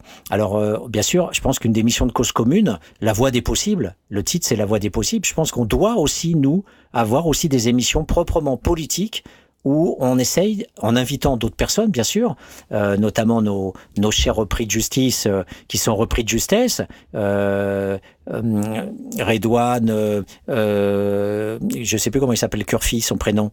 Je, je, ça m'échappe. Voilà. Et, et, donc, euh, du coup, euh, tous les amis qu'on a invités, euh, les, les, experts aussi de, de, la cité qui s'en sont sortis, etc., tous ces gens-là doivent aussi, voilà, et, et d'ailleurs, c'est ce qu'ils font. C'est ce qu'ils font. Absolument. Ils écrivent des livres là-dessus pour essayer de produire des solutions. Le problème, c'est que les élites ne les écoutent pas et, et, et les mettent euh, médiateurs ou, ou, experts. Mais bien sûr, euh, tout ça, c'est du vent et c'est jamais suivi. Donc, euh, il y a une sorte de mépris et d'insulte puissance 2 en leur demandant finalement de, de, travailler pour eux, de collaborer. Et au bout du compte, eh bien, on les, on les fait tourner en rond et tout le monde tourne en rond et le, et le système ne change pas. Voilà. Donc, c'est c'est c'est ça qui a absolument au présent. Et, Fadila Katabi, eh bien, euh, euh, de l'autre côté du miroir, pourrait-on dire, on a euh, une pourriture qui devrait être exemplaire, qui, est condamnée par les prud'hommes, alors qu'elle est une, une, élue de la République. et et la Macronie, la Macronie criminelle, euh, eh bien, euh, lui donne un titre de ministre, alors que euh, elle, elle, a, elle, a, elle, a, eu des poursuites. Et, et donc, euh, c'est quoi le message? Comme le disait Mediapart, avec ce gouvernement, les mauvais comportements sont récompensés. Voilà. Donc, c'est absolument inouï de voir que ce gouvernement a, je sais pas combien de casseroles aux fesses. il y a peut-être plus de 20, 20 ministres. Alors, qui, il y en a plus de 40. 40 ministres Non, pas, des ministres, euh, ministres et députés en fait. Euh, dans la République en marche, oui, il y a une quarantaine, mais Mediapart euh, en a fait la liste, hein, tu peux retrouver le, papier. Il y a plus d'une quarantaine de ministres et, et, députés qui ont des procédures ou ont été condamnés. Alors c'est absolument incroyable. Alors cette nana était quoi? Elle, elle, a été présidente de la commission des affaires sociales. Vous imaginez, présidente de la commission des affaires sociales de l'Assemblée nationale, condamnée au prud'homme parce qu'elle n'a pas payé les heures supplémentaires de son ancienne collaboratrice parlementaire. Donc on, on, elle est récompensée en devenant ministre délégué chargé des personnes handicapées. Mais quand on voit que ces ministres et ces députés sont là, euh, euh, abus de biens sociaux, euh, détournement d'argent, euh, corruption diverse et variée, etc., on, on, on a le, la quintessence de ce que l'on dit quand on parle de fascisation, c'est pas que la police, la fascisation, c'est la remise en cause de l'état de droit. Oui, tout la à remise fait. en cause. Et ce qu'ils font allègrement euh, depuis euh, depuis quelques semaines. Et euh, juste euh, au passage, hein, rien qu'en novembre, euh, je crois qu'il y, y a, quatre il y a quatre quatre ministres qui passent en jugement, mais deux assez éminents puisqu'il s'agit de d'Usopp pour des suspicions de marché public truqués dans la ville dont, il est maire euh, par rapport à, la gestion de, l'eau euh, et, euh, et du pont Moretti. Donc il y en a déjà deux du gouvernement là qui, euh, qui, qui, qui passent en procès en novembre prochain. Voilà, donc on n'en finit pas d'être sidéré par euh, cette régression euh, démocratique. Et, et, en fait, euh, il y a tout un halo d'informations qui, qui rendent ce fait, c'est pour ça que je, je l'ai saisi, c'est pas parce qu'elle est tellement représentative qu'à la limite, euh, pourquoi parler d'elle plutôt que, que de l'autre? Eh bien parce que un petit journal local, Dijon Actualité, euh, a dû se battre euh, tellement la presse régionale et encore moins la presse nationale euh, rebondissait sur cet euh, événement. Donc, euh, fait rare dit Mediapart, la rédaction a même été contrainte de publier un second article deux jours plus tard pour confirmer la condamnation de la députée. Et, et Dijon Actualité dit ne pas partager cette information avec nos lecteurs aurait constitué une négligence de notre part. Or, or, ce qui est arrivé est absolument hallucinant. Dijon Actualité, petit journal local, euh, euh, eh bien, a reçu des menaces. C'est-à-dire que quand on commence à s'attaquer aujourd'hui à, à la Macronie, eh bien, on a des barbouzes qui vous envoient des menaces, Ouais. alors que donc la remise en cause de l'état de droit, c'est quoi aussi? C'est les milices privées qu'on a vu seconder les forces de l'ordre, c'est là les syndicats d'extrême droite, c'est les députés et les ministres corrompus qui sont pas jugés. Avec, Et- un, un jugement tout récent, pardon de te couper, euh, Patrick, Non, du, vas-y. euh, du tribunal de, de Poitiers, qui a, euh, qui devait juger l'action d'une milice d'extrême droite aux côtés des, des forces de l'ordre lors des quelques jours de, de, de soulèvement des quartiers euh, populaires et qui euh, a euh, relaxé tout le monde au principe de la nécessité. Mhm. C'était juste la parenthèse qui allait dans ton Ouais, non, sens. mais oui, oui, non, c'est absolu, c'est absolument, c'est absolument dingue. On, est dans une sorte de surenchère de d'étonnement et de de de voilà de, de remise en cause en fait des principes du droit commun. Et et, et ce qui est après les menaces euh, du journal, ce qui ce qui est intéressant, c'est que qu'est-ce qui au bout du compte, c'est quoi l'enseignement euh, essentiel de de cette euh, c'est pas c'est pas ce sont pas les heures supplémentaires euh, de la collaboratrice parlementaire qui n'ont pas été payées c'est l'existence même de la collaboratrice parlementaire comme étant de la shit, comme étant une petite main. Euh, et donc, quand c'est moins le Macron qui disait tu traverses la rue pour trouver du travail que le Macron qui disait il y a ceux qui ont réussi et les autres qui sont rien. Eh bien, quand on est collaborateur parlementaire, on est tellement rien que ce qu'a fait euh, cette euh, Fadiba, euh, cette Fadila Kadabi, eh bien, c'est rien.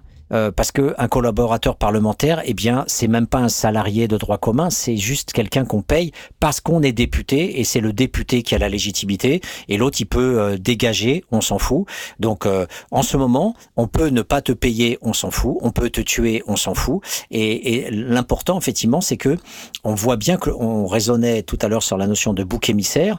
Eh bien, le petit qu'il soit un bouc émissaire ou qu'il soit tout simplement un petit, eh bien, dans la Macronie, euh, c'est euh, quelqu'un qui n'est rien et euh, sur lequel on peut se servir hein, impunément. Donc, quand Macron dit euh, effectivement euh, la start-up, la start-up, il faut avoir comme message que la start-up, dans la dialectique sociale, il y a un dominant, c'est celui qui fait la start-up, et il y a un dominé, c'est celui qui sera écrasé, qui sera mal payé, qui sera pas payé et qui devra euh, de toute façon se taire ou alors il se, il dégage et il fait sa start-up euh, C'est ça en fait le seul message de Macron, comme on l'a dit il y a 15 jours aucun budget pour les cités, suppression des associations, euh, on enterre le rapport Borloo, on enterre euh, toutes les commissions qui ont pu travailler sur les cités qui faisaient des propositions, et euh, le Macron est dans un individualisme radical de la performance individuelle. Euh, comme les sociologues qu'on citait tout à l'heure, ils font fi de l'histoire, ils font fi de dizaines d'années euh, de connaissances euh, euh, des facteurs euh, qui ont euh, plombé euh, la possibilité d'ascension sociale de, ces jeunes. Et, on a comme seule réponse euh, un volontarisme. Alors, c'est ça qui me gêne aussi, c'est que ce volontarisme politique, euh, qui, euh, il est, il est de même facture quelque part que le volontarisme politique de Mélenchon. Il y a un- une intervention sur laquelle on fera une émission parce que c'est compliqué de la préparer et ça fait beaucoup de semaines qu'on travaille là-dessus. Mélenchon nous dit que les droits de l'homme euh, reposent sur toute la philosophie politique euh, depuis la Renaissance, sur euh, la défense de l'individu, les valeurs de liberté, etc. Et le problème, c'est que euh, la science sociale, elle ne dit pas qu'on est libre. La science sociale, elle dit pas que euh, tu es un citoyen qui pense dans ton coin sur ta chaise et tu dis je vais faire quoi aujourd'hui Euh, Non, tu es enfermé dans un ghetto, tu es enfermé dans une condition sociale, tu es enfermé dans une compétence culturelle qui fait que tu comprends rien à l'école, tu enfermé dans un boulot de merde à l'usine avec des petits capots au-dessus de ta tête. Donc tout ça, elle est où la liberté de la Renaissance? Elle, c'est où le, sujet libre dont nous parle Mélenchon, etc. Et donc le problème, c'est que la, le discours républicain, et c'est pour ça que Lordon qu'on donc on va évoquer dans la deuxième partie de l'émission, a raison aussi quelque part euh, de, de, de, de, dire, euh, de remettre en cause tout, tout, ce, tout ce charabia républicain et, et, et de dire que quelque part Mélenchon aussi quelque part n'est qu'un social-démocrate ordinaire parce que ils ont tous pour point commun de dire que l'individu euh, quelque part est, libre de déterminer son, ses choix de vie et son destin. Alors on doit bien avoir une philosophie politique oui, on doit bien avoir quand même des valeurs politiques et ses croyances. Euh, mais le problème, c'est que ce sont des mythes ce sont des mythes fondateurs de notre système politique, mais en réalité, les classes populaires, elles, elles, partent pas du tout dans la liberté d'un fils de bourgeois qui peut se barrer à New York avec le Concorde, qui va rejoindre un oncle en Chine avec sa cadeau, qui va avoir un précepteur qui va lui apprendre trois langues et qui aura les moyens financiers de euh, pouvoir payer son école de commerce à 20 000 ou 30 000 euros. Non, euh, c'est ça le décalage euh, de la pensée républicaine entre ce que peut dire une certaine gauche critique et ce que l'on peut entendre dans le vrai républicanisme. J'entends bien sûr LFI et, ceux qui restent dans l'état de droit. Et, voilà. Et donc parfois, eh bien on est on, est on est en difficulté euh, par rapport à, des acteurs politiques, même de gauche, voire de, gauche euh, critique, parce que leur façon de critiquer aussi les autres, eh bien, sont en discordance et en dissonance avec ce que nous on peut dire. Et, je pense que ça n'aide pas forcément les classes populaires quand euh, Mélenchon nous dit que l'individu est libre et qu'on a le choix de des voilà. Même si je sais bien que Mélenchon sait et il le dit aussi, qu'il y a des causes, qu'il faut comprendre les causes, et qu'il y a une oppression dans les cités, et il le dit aussi. Mais donc voilà, c'est une réflexion, elle n'est pas fermée bien sûr, mais le problème c'est que la liberté, elle est souvent du côté des dominants, elle est souvent euh, produite parce qu'on a du fric, parce qu'on a du capital, parce qu'on a de la culture, parce qu'on a des réseaux, on a des relations, on a des bases d'appui partout, et, et c'est ça qui fait la liberté. Eh oui, et c'est pas euh, le fait d'avoir un cerveau euh, uniquement comme ça dans le ciel des idées. Voilà. Donc euh, mais alors justement, il y a, y a, un truc qui, euh, qui illustre, enfin il y a un papier du Monde euh, de la semaine dernière, euh, qui, qui, enfin de cette semaine, qui illustre parfaitement tout ça. C'est au sujet de Bernard Arnault. Je sais pas si tu l'as lu, mais en tout cas on, on, on en parlera probablement la, la, semaine prochaine. Bernard Arnault qui clairement est présenté par Le Monde comme le président, hein, clairement, et, et, et, et les ministres. Et en premier lieu le président de la République comme ses collaborateurs en fait c'est assez, euh, c'est assez impressionnant. On, on, on, y, on y reviendra. Euh, ce que tu disais tout à l'heure me, me faisait penser aussi euh, euh par rapport à, au fait que on invisibilise. là encore une fois, le, le, principe de, de classe hein, quand il s'agit d'avoir quelqu'un aux commandes et quelqu'un qui effectue le travail et qui reçoit un, un, un salaire en contrepartie, avec cette lutte des, des, des travailleurs de, de la propreté euh, à Marseille euh, et notamment euh, de ceux, j'ai plus le nom de de la boîte qui qui bosse à la gare Saint-Charles et qui sont qui étaient en grève depuis depuis quelques semaines, tout simplement parce que leur salaire n'était pas versé par la société de service que SNCF Connect avait avait en avait embauché. Et, et là cette semaine on voit les ministres et le maire hein, euh, payant de, Marseille euh, se réjouir euh, d'avoir fait appel à une autre société privée pour casser cette grève. mais c'était pour le bien des, des, voyageurs. Mais par contre, à aucun moment on a dit pourquoi les, les ouvriers qui, qui nettoient la merde des uns et des autres étaient en grève. Et c'était précisément parce que leur salaire n'était pas payé.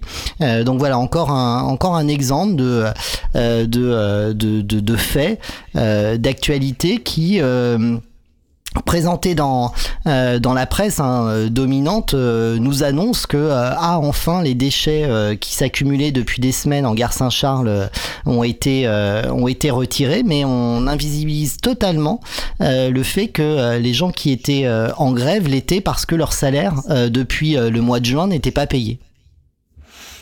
Voilà, les, médias à sens unique, comme nos sociologues de tout à l'heure à sens unique. Donc je pense que tu fais bien de faire la comparaison parce que ça permet de voir effectivement euh, euh, que euh, le fait de dire quand on, un fait est donné dans l'actualité et les médias, c'est toujours quelque chose qui est mis en lumière par rapport à quelque chose qui est toujours laissé dans l'ombre. Et c'est comme Libération qui aujourd'hui titre Bonne nouvelle, à partir de 2024, les étudiants de lycée professionnel vont percevoir une, une rémunération, un salaire, une prime, bref, une gratification pour valoriser leur heures de travail en entreprise. Mais ce que ne dit pas Libération, c'est que euh, du coup, on entérine euh, le fait que euh, le lycée professionnel devient une antichambre des entreprises et que bah, ces fameuses gratifications qui censément est une bonne nouvelle pour Libération, en fait,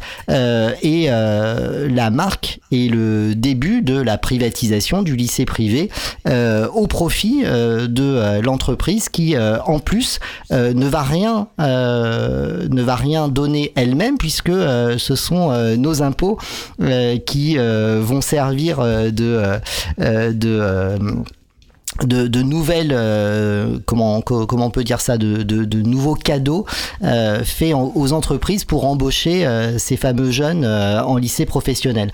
Donc euh, voilà il y a toujours il y a toujours l'actu et puis son envers et c'est assez intéressant de le, de le, constater.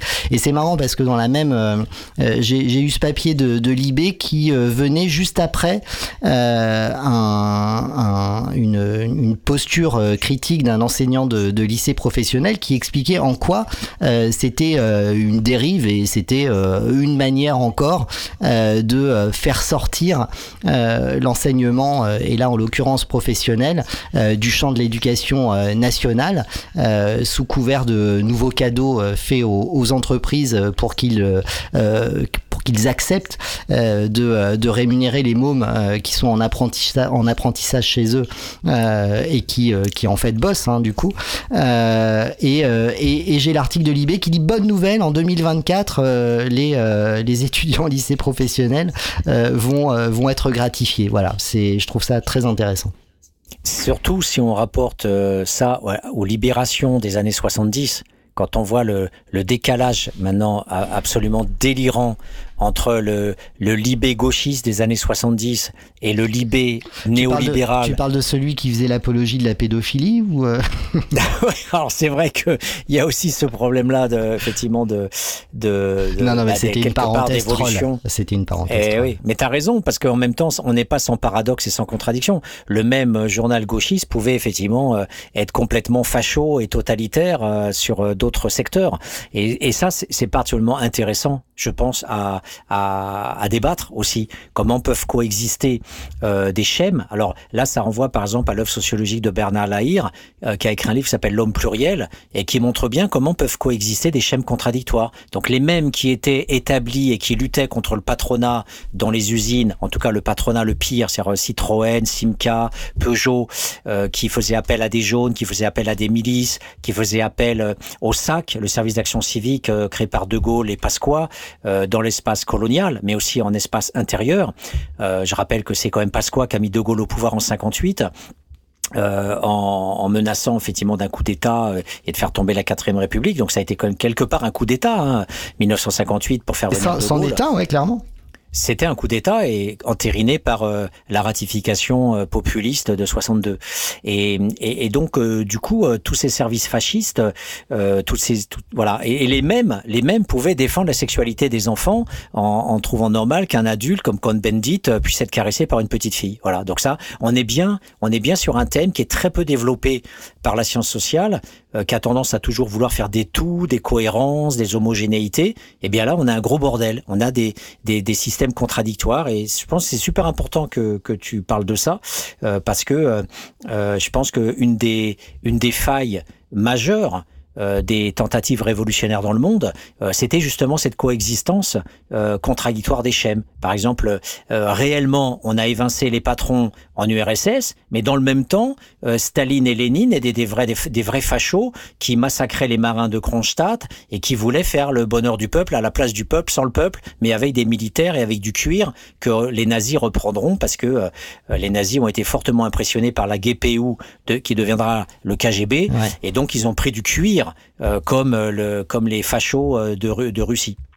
Donc on a aussi toute une voilà des, des, des, points de convergence entre le communisme totalitaire et le nazisme euh, au niveau du vestimentaire et, et la symbolique euh, du cuir. Mais voilà, le réel est que euh, le, le, le, côté alors là ça renverrait des analyses. On a besoin de la psychanalyse ah pour comprendre le virilisme des élites révolutionnaires et comment les mecs se, voilà la toute puissance, euh, le mal dominant, etc. faisait que on avait aussi ces dérives qui font qu'il y a toujours un mal dominant que ça soit euh, Fidel Castro dont on se moquait avec ses discours fleuves de 10 heures, euh, c'est un mal dominant qui prend le crachoir et qui veut pas le lâcher, toujours une histoire de, lutte des classes dans toutes les dominations en fait euh, parce que là aussi c'est c'est une lutte des classes entre les hommes et, les femmes petite pause Patrick et on reprend parce qu'on me fait remarquer sur le chat qu'il est déjà 15h18 et on parle on parle on parle et je te propose Souffris Maraca si tu veux bien. Eh ben ça marche. Euh, on y va, c'est le peuple à l'œil et on se retrouve dans 2 euh, minutes 33 secondes. causecommune.fm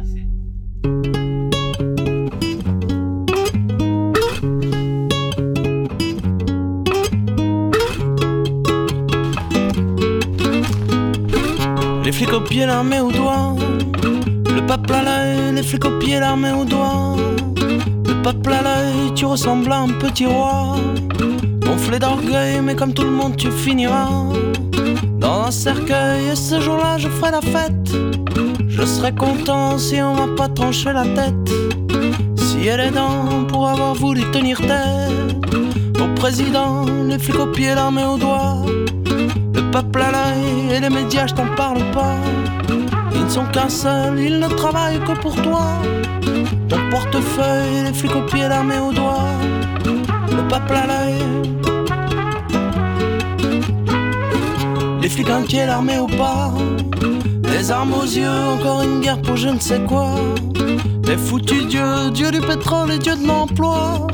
Ils vont par comme les couilles qu'il me faudra.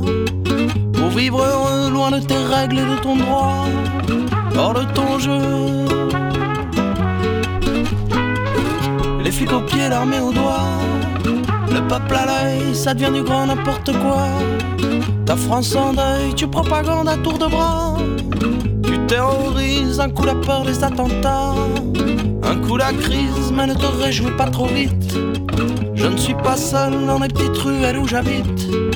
J'entends que ça gueule, y a des millions de gens comme moi en ont plein d'eau de tes tasers et de tes lois, de tes bourreaux qui cherchent à étouffer nos joies, quitte à s'en prendre à nos marmots, les flics au pied, l'armée au doigt, les gosses à l'œil, les flics au pied, l'armée au doigt, les gosses à l'œil, les flics au pied, l'armée au doigt, les gosses à l'œil. Aux armes citoyens, aux armes, aux armes citoyens, allons des boules mais c'est chiens aux armes citoyens, aux armes, aux armes citoyens, allons boules ces chiens, allons boules ces chiens.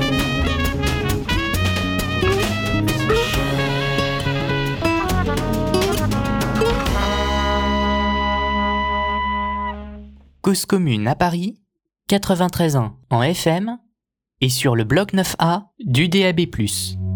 causecommune.fm et vous êtes toujours à l'écoute de euh, Radio Cause Commune, c'est sur 93 points à Paris, en Ile-de-France, sur le DAB pour ceux qui savent euh, ce que c'est, euh, mais c'est aussi et surtout partout ailleurs sur causecommune.fm. Cette émission vous permet d'intervenir si vous le souhaitez. 09 72 51 55 46, 09 72 51 55 46 et également sur le chat de Radio Cause Commune, causecommune.fm, bouton chat et on est sur le channel Antenne libre, Patrick, c'est à toi. Eh bien, a priori, euh, il y a donc, euh, si on suit euh, Zoufris Maracas, euh, Très beau déboulonnons- Déboulonnons ces chiens, eh bien, a priori, ça marche. Le 2 août 2023, la coalition des peuples pour la souveraineté africaine en abrégé COPESA ou COPESA euh, vient de naître.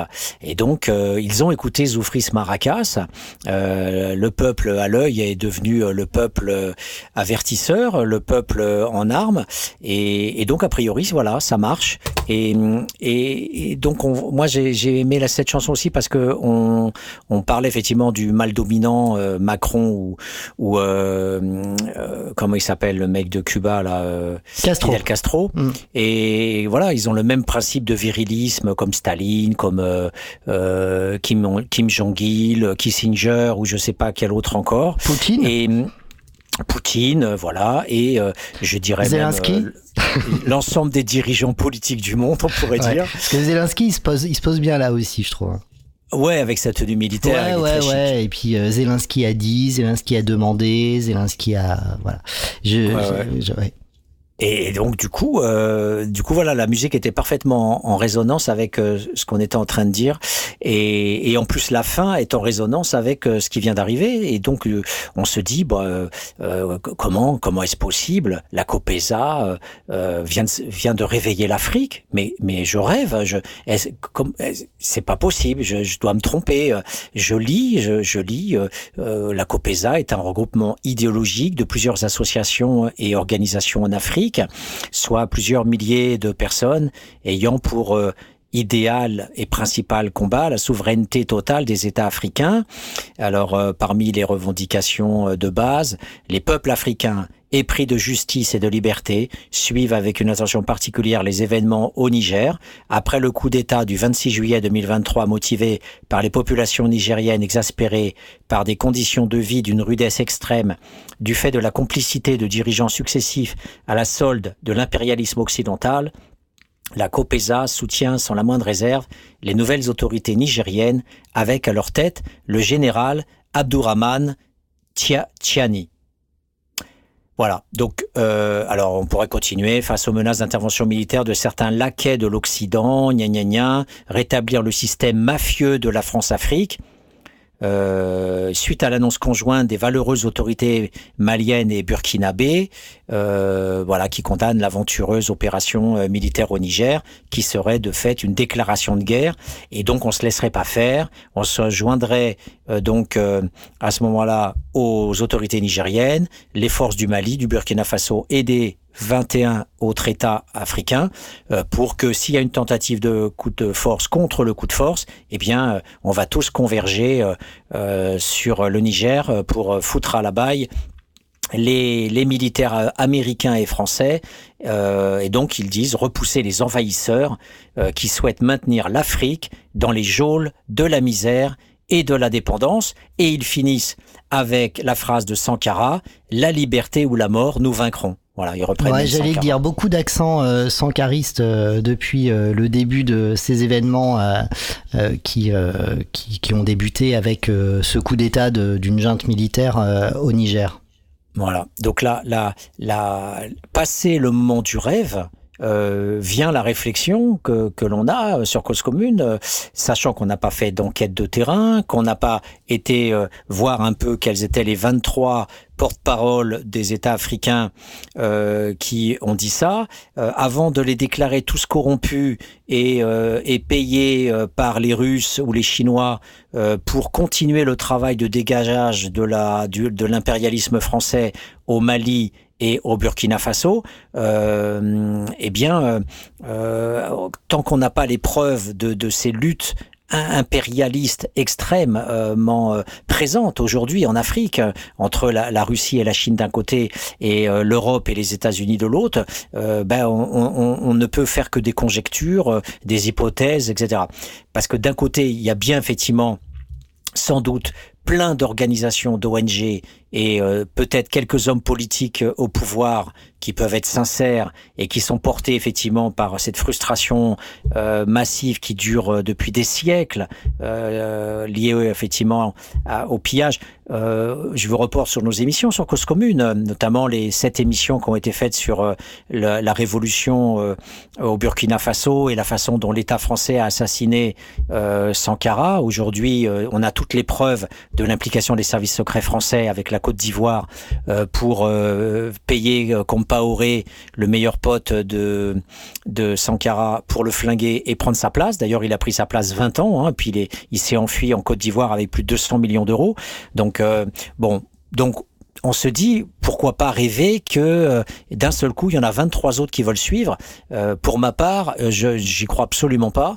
Je pense que c'est une, opération instrumentalisée toujours sur le dos de la misère et toujours sur le dos de euh, des peuples euh, euh, qu'on fait parler à, toujours à, à, la place euh, et qu'on fait qu'on fait parler toujours finalement à sa place et, et, et, on voit on voit pas véritablement les populations elles-mêmes se mobiliser à travers de, de, de, des manifestations à travers des, des, des toutes sortes de sites etc donc moi je suis réservé par rapport alors, à ça, mais alors je suis je suis je suis assez d'accord avec toi sur euh, l'origine. Euh, on sait très bien que Poutine n'est pas très loin de euh, de ça.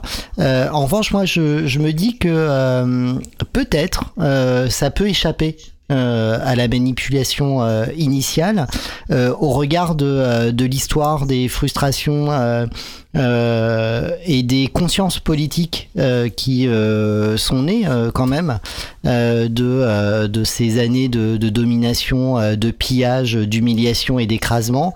on le voit quand même au Niger, il y a pas mal de, manifestations hein, de, des populations en, en, faveur de ce coup d'État militaire avec des euh, euh, quand même euh, des revendications très orientées sur ces sur ces questions politiques de de l'impérialisme et, et, de la corruption liée au système dont on n'est jamais sorti de, France-Afrique. Donc je me dis que peut-être ça peut échapper. Oui. Encore une fois, Après, peut-être que, même ça, hein, peut-être que même ça, euh, c'est instrumentalisé. Hein, peut-être qu'ils ont leur McKinsey à eux euh, qui leur diffuse euh, les éléments de langage et bon, euh, comme ça parle bien, c'est peut-être une grosse opération euh, euh, psycho. Hein, Enfin, je, ouais, c'est possible. ouais, c'est possible. En tous les cas, euh, mais évidemment, je, je, suis d'accord avec toi. Ça ne vient pas de. Enfin, je, je pense que la Russie n'est pas très loin de tout ça. En, en, tout cas, on, on, les photos que l'on a sur les mobilisations générales au Niger mmh. me, me, font penser aussi. Euh, encore une fois, moi, je, on est totalement. Euh, Après, c'est euh, vrai, tu as raison, c'est peut-être très archétypal justement, qui est cette euh, prégnance de, du, euh, euh, du discours de Sankara. Enfin, tout ça est très. Euh, en fait, c'est. ouais, je, je, comprends un petit peu ce que ce que tu veux, dé... enfin, ce que tu veux montrer dans, dans l'artificialisation ou dans l'artificialité plutôt de, de, de ce soudain, de cette soudaine prise de conscience qui vient comme ça avec les les paroles politique qui, euh, qui porte vraiment euh, en regard d'une lutte, euh, d'une lutte légitime, quoi. Ouais, en, en fait.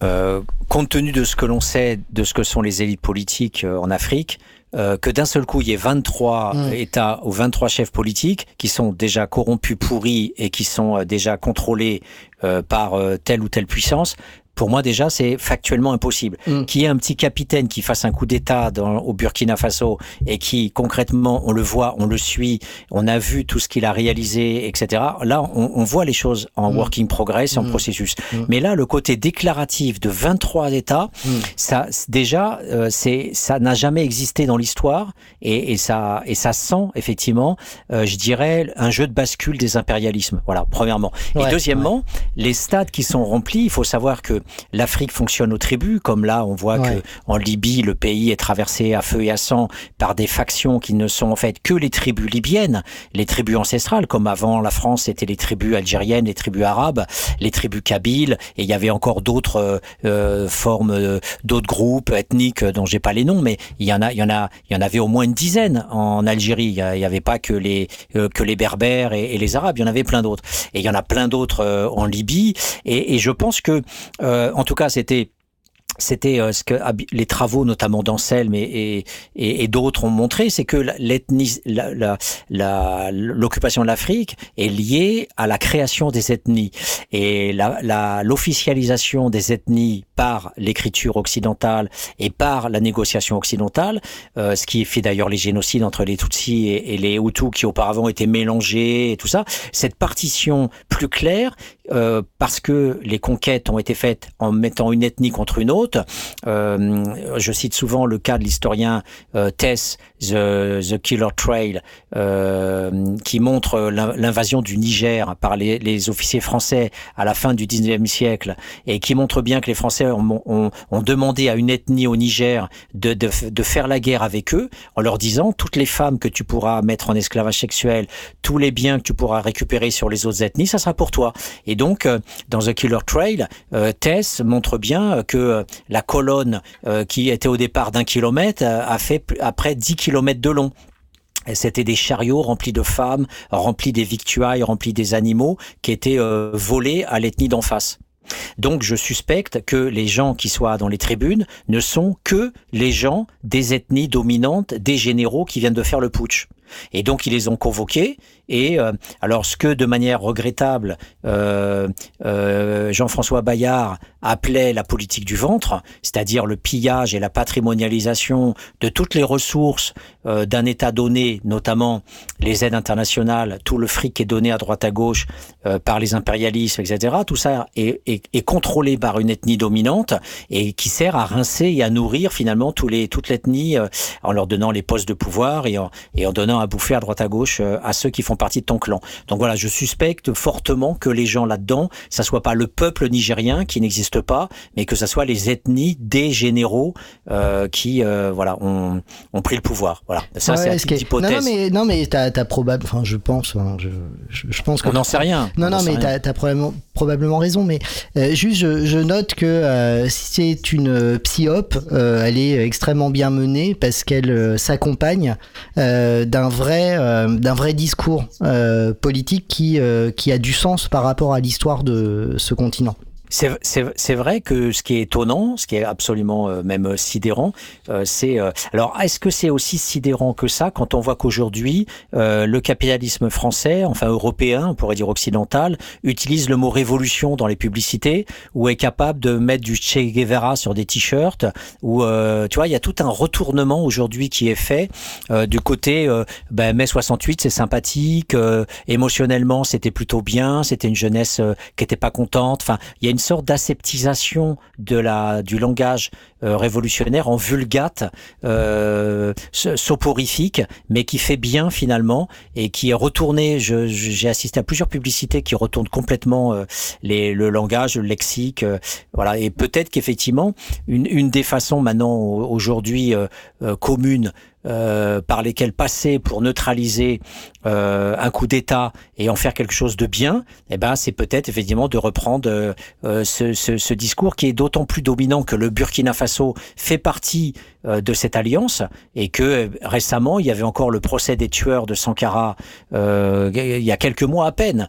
Euh, et donc la veuve de Sankara était là-bas enfin toute la famille d'opposition était était là-bas. Et donc ça a fait un grand remue-ménage aussi en Afrique avec euh, tous les médias africains qui se sont emparés effectivement de de ce procès pour une fois de plus aussi euh, verbaliser le, la France-Afrique et le néocolonialisme. Je, je, je voudrais dire aussi que ce qui était surprenant dans les médias c'est que euh, pas un mot ou pratiquement pas euh, n'a été dit sur le pillage de l'Afrique. Au contraire, Macron, bien sûr, c'est normal, a dit euh, nous protégerons les intérêts de la France. Alors ça, c'est incroyable. On aurait pu dire les intérêts de l'Afrique. Non, on protégera les intérêts de la France. On est en Afrique, au Niger, et le mec il dit on protégera les intérêts de la France. C'est un aveu mais magnifique euh, de, reconnaissance de la France-Afrique par Macron. Et tous les médias mainstream de la télé disent, euh, alors là c'est fort de café, hein, c'est génial euh, euh, dans le tragique. Ils disent oui, il faut protéger les populations des ambassades. Est-ce que les est-ce que les Français sont bien protégés? Est-ce qu'il y a des dangers pour les Français? Face bien sûr à ces barbares. Face bien sûr, on, on ne s'interroge pas sur la présence des Français. Il y a approximativement, je pense, 50 000 ou 100 000 Français qui sont rien qu'au Sénégal présents pour faire marcher la boutique néocoloniale. Et je rappelais dans une des émissions, une des dernières émissions sur Sankara, euh, que la Sofitex, euh, qui se dit d'économie mixte, mais qui en fait euh, c'est l'État corrompu du Burkina Faso et les intérêts privés de l'État français à travers des capitalistes français qui sont dans la Sofitex, paye le coton 1 kilo, je dis 1 euro le kilo, et sur les marchés mondiaux, c'est le marché mondial, c'est revendu 4, 4 euros le kilo. Donc en fait, on, on, on utilise aujourd'hui le prolétariat africain, on, on, sert juste de courtier, on, on tient le capital, on tient la société. On a le monopole sur le coton. Hein, le Burkina Faso, c'est le premier producteur africain de coton. C'est la France qui contrôle ça. Et, ce n'est qu'une goutte d'eau dans l'ensemble des richesses minières qui sont contrôlées par la France. Bien sûr, il y a les Américains, il y a les Anglais, il y, a la, il y avait les Hollandais, les Portugais, les Espagnols, aujourd'hui les Russes et les Chinois, etc. L'Afrique est bouffée de tous les côtés par les impérialismes. Mais rappelons quand même, malgré tout, que cette vulgate sankariste, euh, c'est pas c'est pas par hasard qu'elle soit là, parce que justement le Burkina Faso euh, euh, réitère quelque part euh, son passé en se faisant une petite petite gloire mémorielle à travers feu Sankara, et je pense qu'il y a une sorte comme ça de réutilisation vu le contexte, c'est pas tellement loin du procès, mais de l'autre côté la France voilà nie complètement, et justement par rapport à ça, je, ça serait pas mal de mettre la, la, la première bande audio de ce citoyen ordinaire qui, qui, parle dans son micro dans la rue et qui, avec son langage à lui, euh, nous parle de la France-Afrique. Eh ben, c'est parti. Les faits, là, c'est quoi? Ce sont des policiers qui, après un tir de LBD sur un jeune homme qui était gravement blessé sur euh, la tête, ensuite, alors qu'il était à terre, se sont acharnés contre lui pour le tabasser. Ça, c'est ce que dit la victime. C'est ce que dit la victime. Bah, oui. Mais le policier était une autre version. Il est extrêmement rare que des policiers soient placés en détention provisoire. Ça a été le cas deux fois, là, récemment, mais dans des cas quand même assez topiques.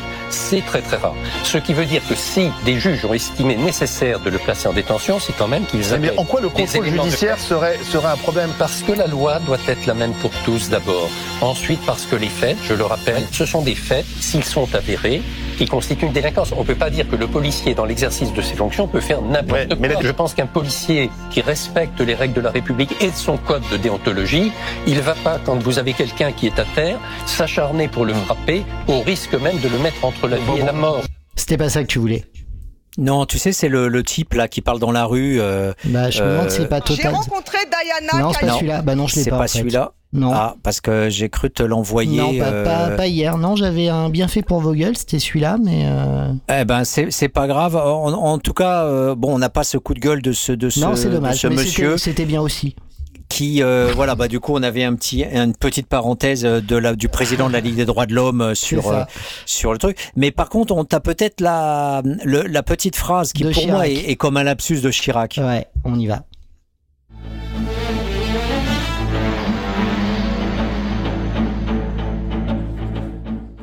On oublie seulement une chose, c'est qu'une grande partie de l'argent qui est dans notre porte-monnaie vient précisément de l'exploitation depuis des siècles de l'Afrique. Pas uniquement, mais beaucoup viennent de l'exploitation de l'Afrique.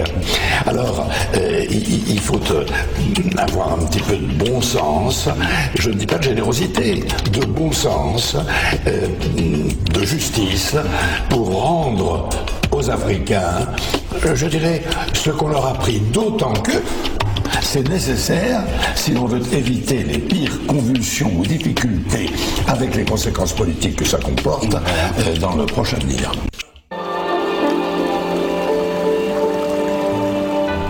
Voilà, je sais pas qui on a piqué cet extrait, mais en tout cas, euh, c'était assez éloquent.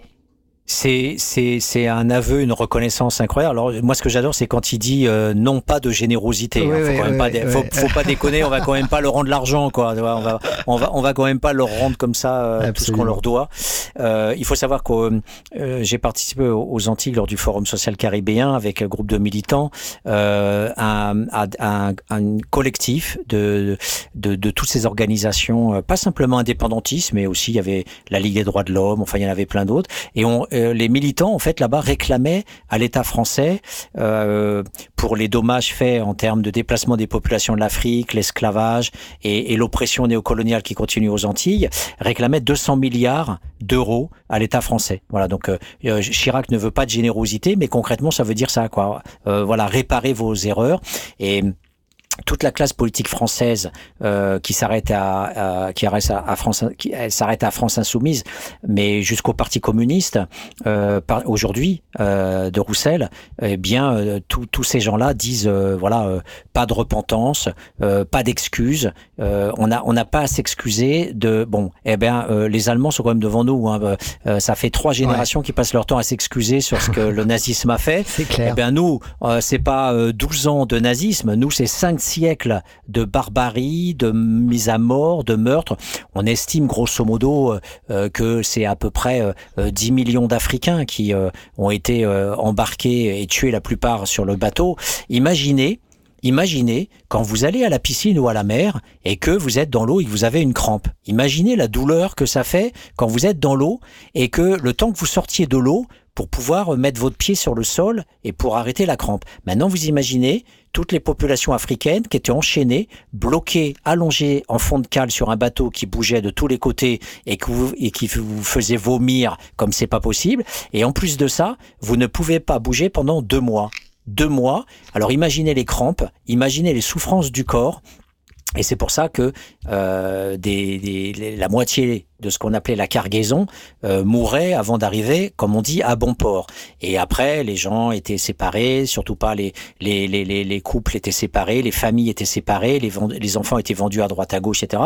Et après, ils étaient euh, marqués au fer rouge. Alors imaginez quand vous avez une brûlure euh, sur le four et que là, euh, on vous mette un truc euh, incandescent sur le dos et qu'on vous marque sur la chair. Alors ça, c'était juste le discours de bienvenue, hein, parce qu'après, derrière, vous travaillez en tant qu'esclave, mais aussi on pouvait, euh, mais faut dire les mots, on pouvait vous baiser, vous sodomiser à volonté. Et ça, c'est aussi les militants qui me le disaient, Euh, notamment un, président de la Ligue des droits de l'homme euh, de la Martinique, qui, me, qui mesurait presque deux mètres de haut, euh, et il s'appelait Yves, je donnerai pas son nom. Et Yves me disait, tu te rends compte, mon arrière-grand-père, si son père, si son maître Becquet voulait le sodomiser, eh bien, il pouvait mesurer deux mètres de haut, il pouvait le broyer avec ses mains. Eh bien, non, il devait se mettre à quatre pattes, écarter les jambes, et t'avais ce petit salopard de Becquet qui pouvait l'enfiler sans qu'il puisse dire rien que ce soit. Donc là, là, j'ai la haine, la haine de l'Africain déporté qui devient antillais. Et vous voyez que ce continent africain qui a été dépecé, pillé, etc., il faut descendre à l'expérience concrète, il faut descendre à, aux souffrances endurées. Il faut pas parler que des mines euh, qui sont exploitées, l'or, les diamants, le pétrole, notamment euh, euh, Total en Ouganda qui est en train de faire un pipeline qui détruit les forêts, qui inonde de pétrole partout, qui démolit complètement la végétation, l'écologie, On pourra écouter le son. On pourra mettre voilà ce- la petite bande de- dans quelques instants. Il faut que on se mette à la voilà. Et, et bien ces cinq siècles là vous avez un Jacques Chirac. Le plus drôle c'est pas qu'ils reconnaissent la France-Afrique. Le plus drôle le plus incroyable c'est qu'ils disent non non non pas de générosité. Quand on sait ce que l'on a fait on devrait réparer. Et donc non seulement tous les migrants qui sont venus en France, qui sont venus en Hollande, qui sont venus en Allemagne, les Turcs d'Allemagne ou autres, les Syriens, etc. Non seulement ils ont le droit de venir travailler, mais en plus on devrait réparer, on devrait même, ils devraient être membres de droit pour avoir accès au logement, etc. Parce que la réparation, c'est non, seulement le développement de leur pays, qu'on n'autorise pas à faire parce qu'on leur pique toutes leurs matières premières. Je rappelle juste le cas de la Zambie, que ça devrait être un des pays les plus riches de la Terre, sauf que c'est une multinationale suisse qui pille le cuivre de la Zambie et qui fait que c'est un des quatre pays les plus pauvres de la planète. Tout ça pour enrichir cette bande de salopards de Suisses qui ont en plus d'être le réservoir du blanchiment d'argent de la drogue du monde entier, eh bien, en plus de ça, euh, pille avec ses multinationales les matières premières des Africains. Voilà. Mais dans le silence le plus total.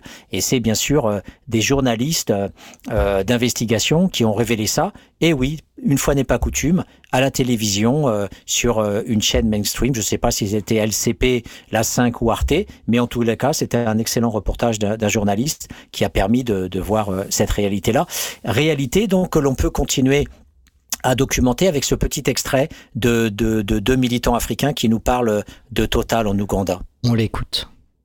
J'ai rencontré Diana, Kayinga, Maxwell et Jealousy, quatre Ougandais venus à Paris. Ils essayent d'attirer l'attention des Français sur les agissements de Total Energy en Ouganda et en Tanzanie. Ils représentent plus de 100 000 victimes du projet d'oléoduc et ACOP. Et ils interrogent comment Emmanuel Macron, qui soutient ouvertement le régime autoritaire ougandais et le projet climaticide de Total, ose-t-il se présenter au monde comme un champion de l'écologie? Le greenwashing, c'est peut-être vendeur ici en Europe, mais là-bas, en Afrique, le greenwashing tue. Violation des droits de l'homme, arrestation arbitraire, menaces, corruption, pollution, destruction de la nature. En vous rangeant du côté de Total, vous cautionnez ces agissements. Voilà pourquoi je dénonce le double jeu de votre gouvernement sous influence. Vous parlez d'aider les pays pauvres, mais la seule aide que vous apportez concrètement, c'est celle qui consiste à former les militaires ougandais par l'armée française pour faire le sale boulot de la répression des opposants au projet de Total. En ce jour où les ONG déposent plainte contre Total devant la justice française, je vous demande de prendre vos responsabilités. Et puisqu'il y a ici des actionnaires de Total sur nos bancs, n'avez-vous pas honte de jeter dans la misère en les privant de leurs terres des milliers de personnes? Comptez-vous fermer les yeux sur les crimes commis pour protéger vos dividendes? En Ouganda, Total est responsable d'agissements contre les droits de l'homme, contre les droits des communautés et la diplomatie française là-bas en est parfaitement complice. Vous devrez en rendre compte au moment venu. Alors, euh, parmi les euh, ceux dans nos bancs euh, qui sont actionnaires de Total, il y avait évidemment Yael Braun-Pivet, hein, qui est la présidente de l'Assemblée nationale. voilà. Oui, bah, moi, je, je- sincèrement, Olivier, quand Mm. on a écouté ça et quand on sait effectivement tout ce que le, le pe- les peuples africains ont, ont- ont subi depuis tant de siècles et continuent à subir, il ne reste que à écouter Gargantua. Gargantua, ouais, bah oui, forcément. oui. Ouais, ouais, et ben c'est parti.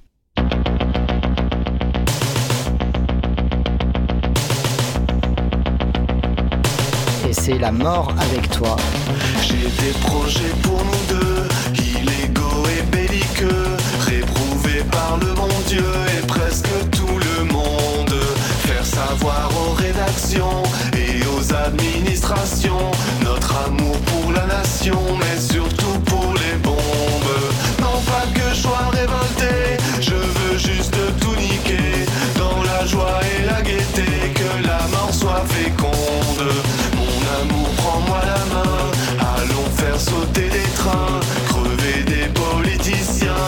cracher sur leur tombe.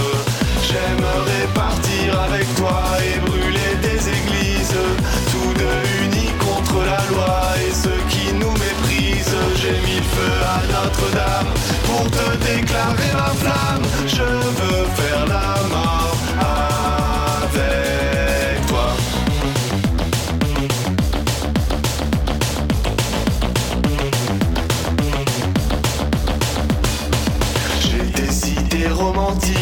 consistant à faire aux flics des choses que le grand public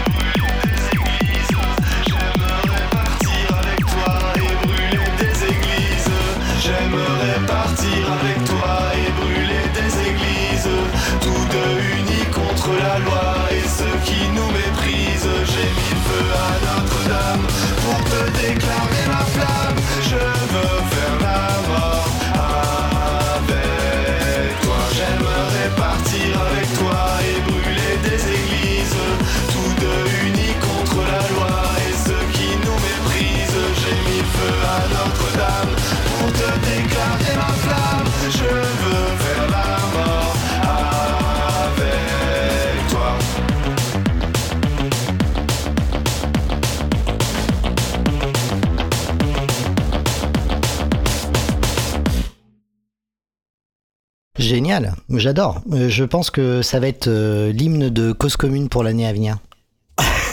Très bien. Ouais. En, en tout cas, euh, voilà, Gargantua sur euh, sur cause commune euh, nous donne un programme. parmi Oui, oui, oui, il y a hein. un programme, ouais, c'est c'est ça, absolument. Alors, il faut, il faut dire quand même que euh, il y, a, il y, a, y, a, une- il y a une idée aussi qui est intéressante à, à, à voir par rapport à tout ça. C'est, toujours le, ces, ces bulles qui montent et, et, et- le- les informations qui ne deviennent pas des bulles informationnelles. Mmh, mmh. Euh, qu'est-ce qui fait qu'on parle de quelque chose et qu'est-ce qui fait qu'on parle pas de, de quelque chose?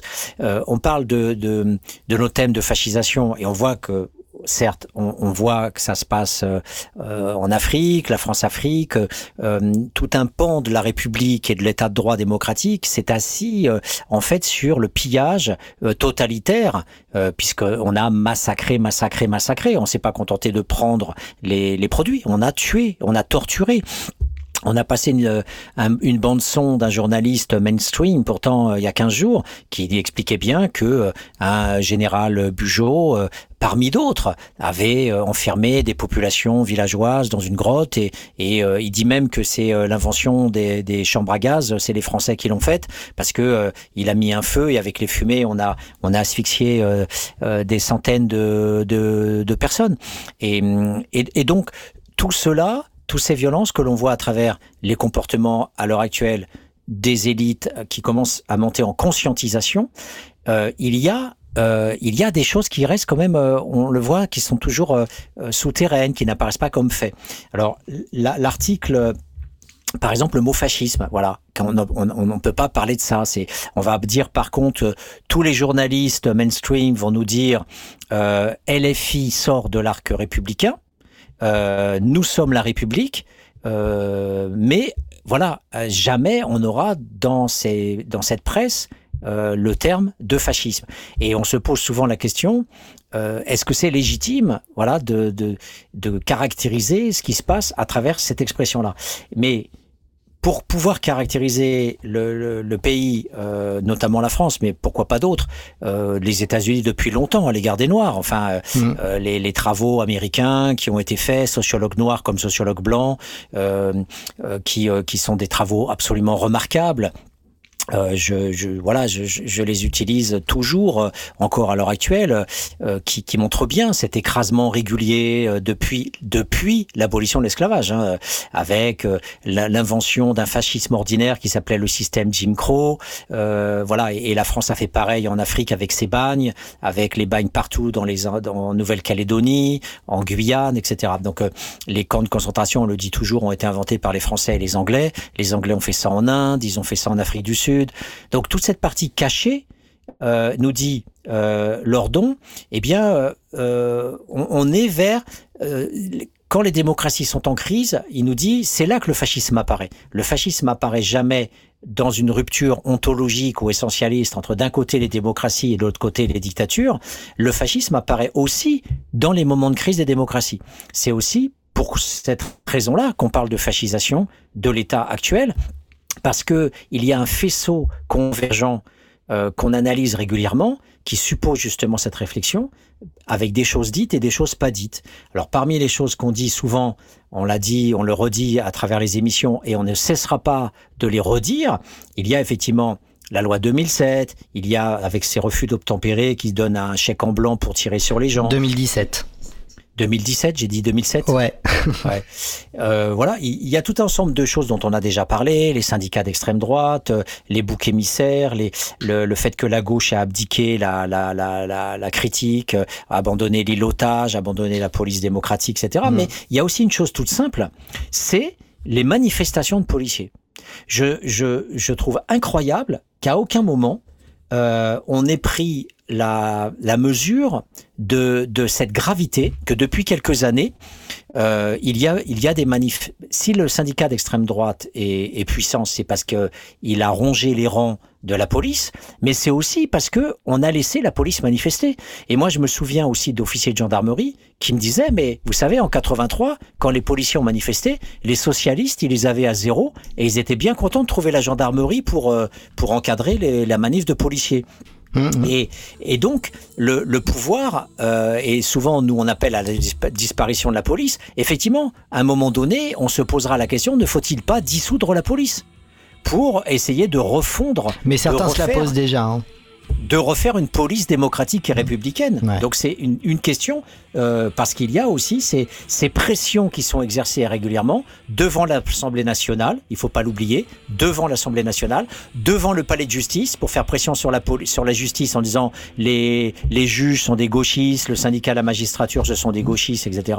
Et donc il y a des pressions qui sont organisées et il faut savoir aussi, et j'en parle aussi souvent comme forme euh, de, aussi de critères de fascisation, il faut savoir que les policiers en colère qui ont cessé de manifester entre 2016 et 2018 ont, reçu une prime de l'État les leaders du, du, syndicat des policiers en colère ont reçu une prime et même les syndicats de police se sont sentis offusqués quand ils ont compris qu'il y avait euh, une prime donnée par l'État pour les remercier euh, et pour les acheter euh, en achetant leur calme.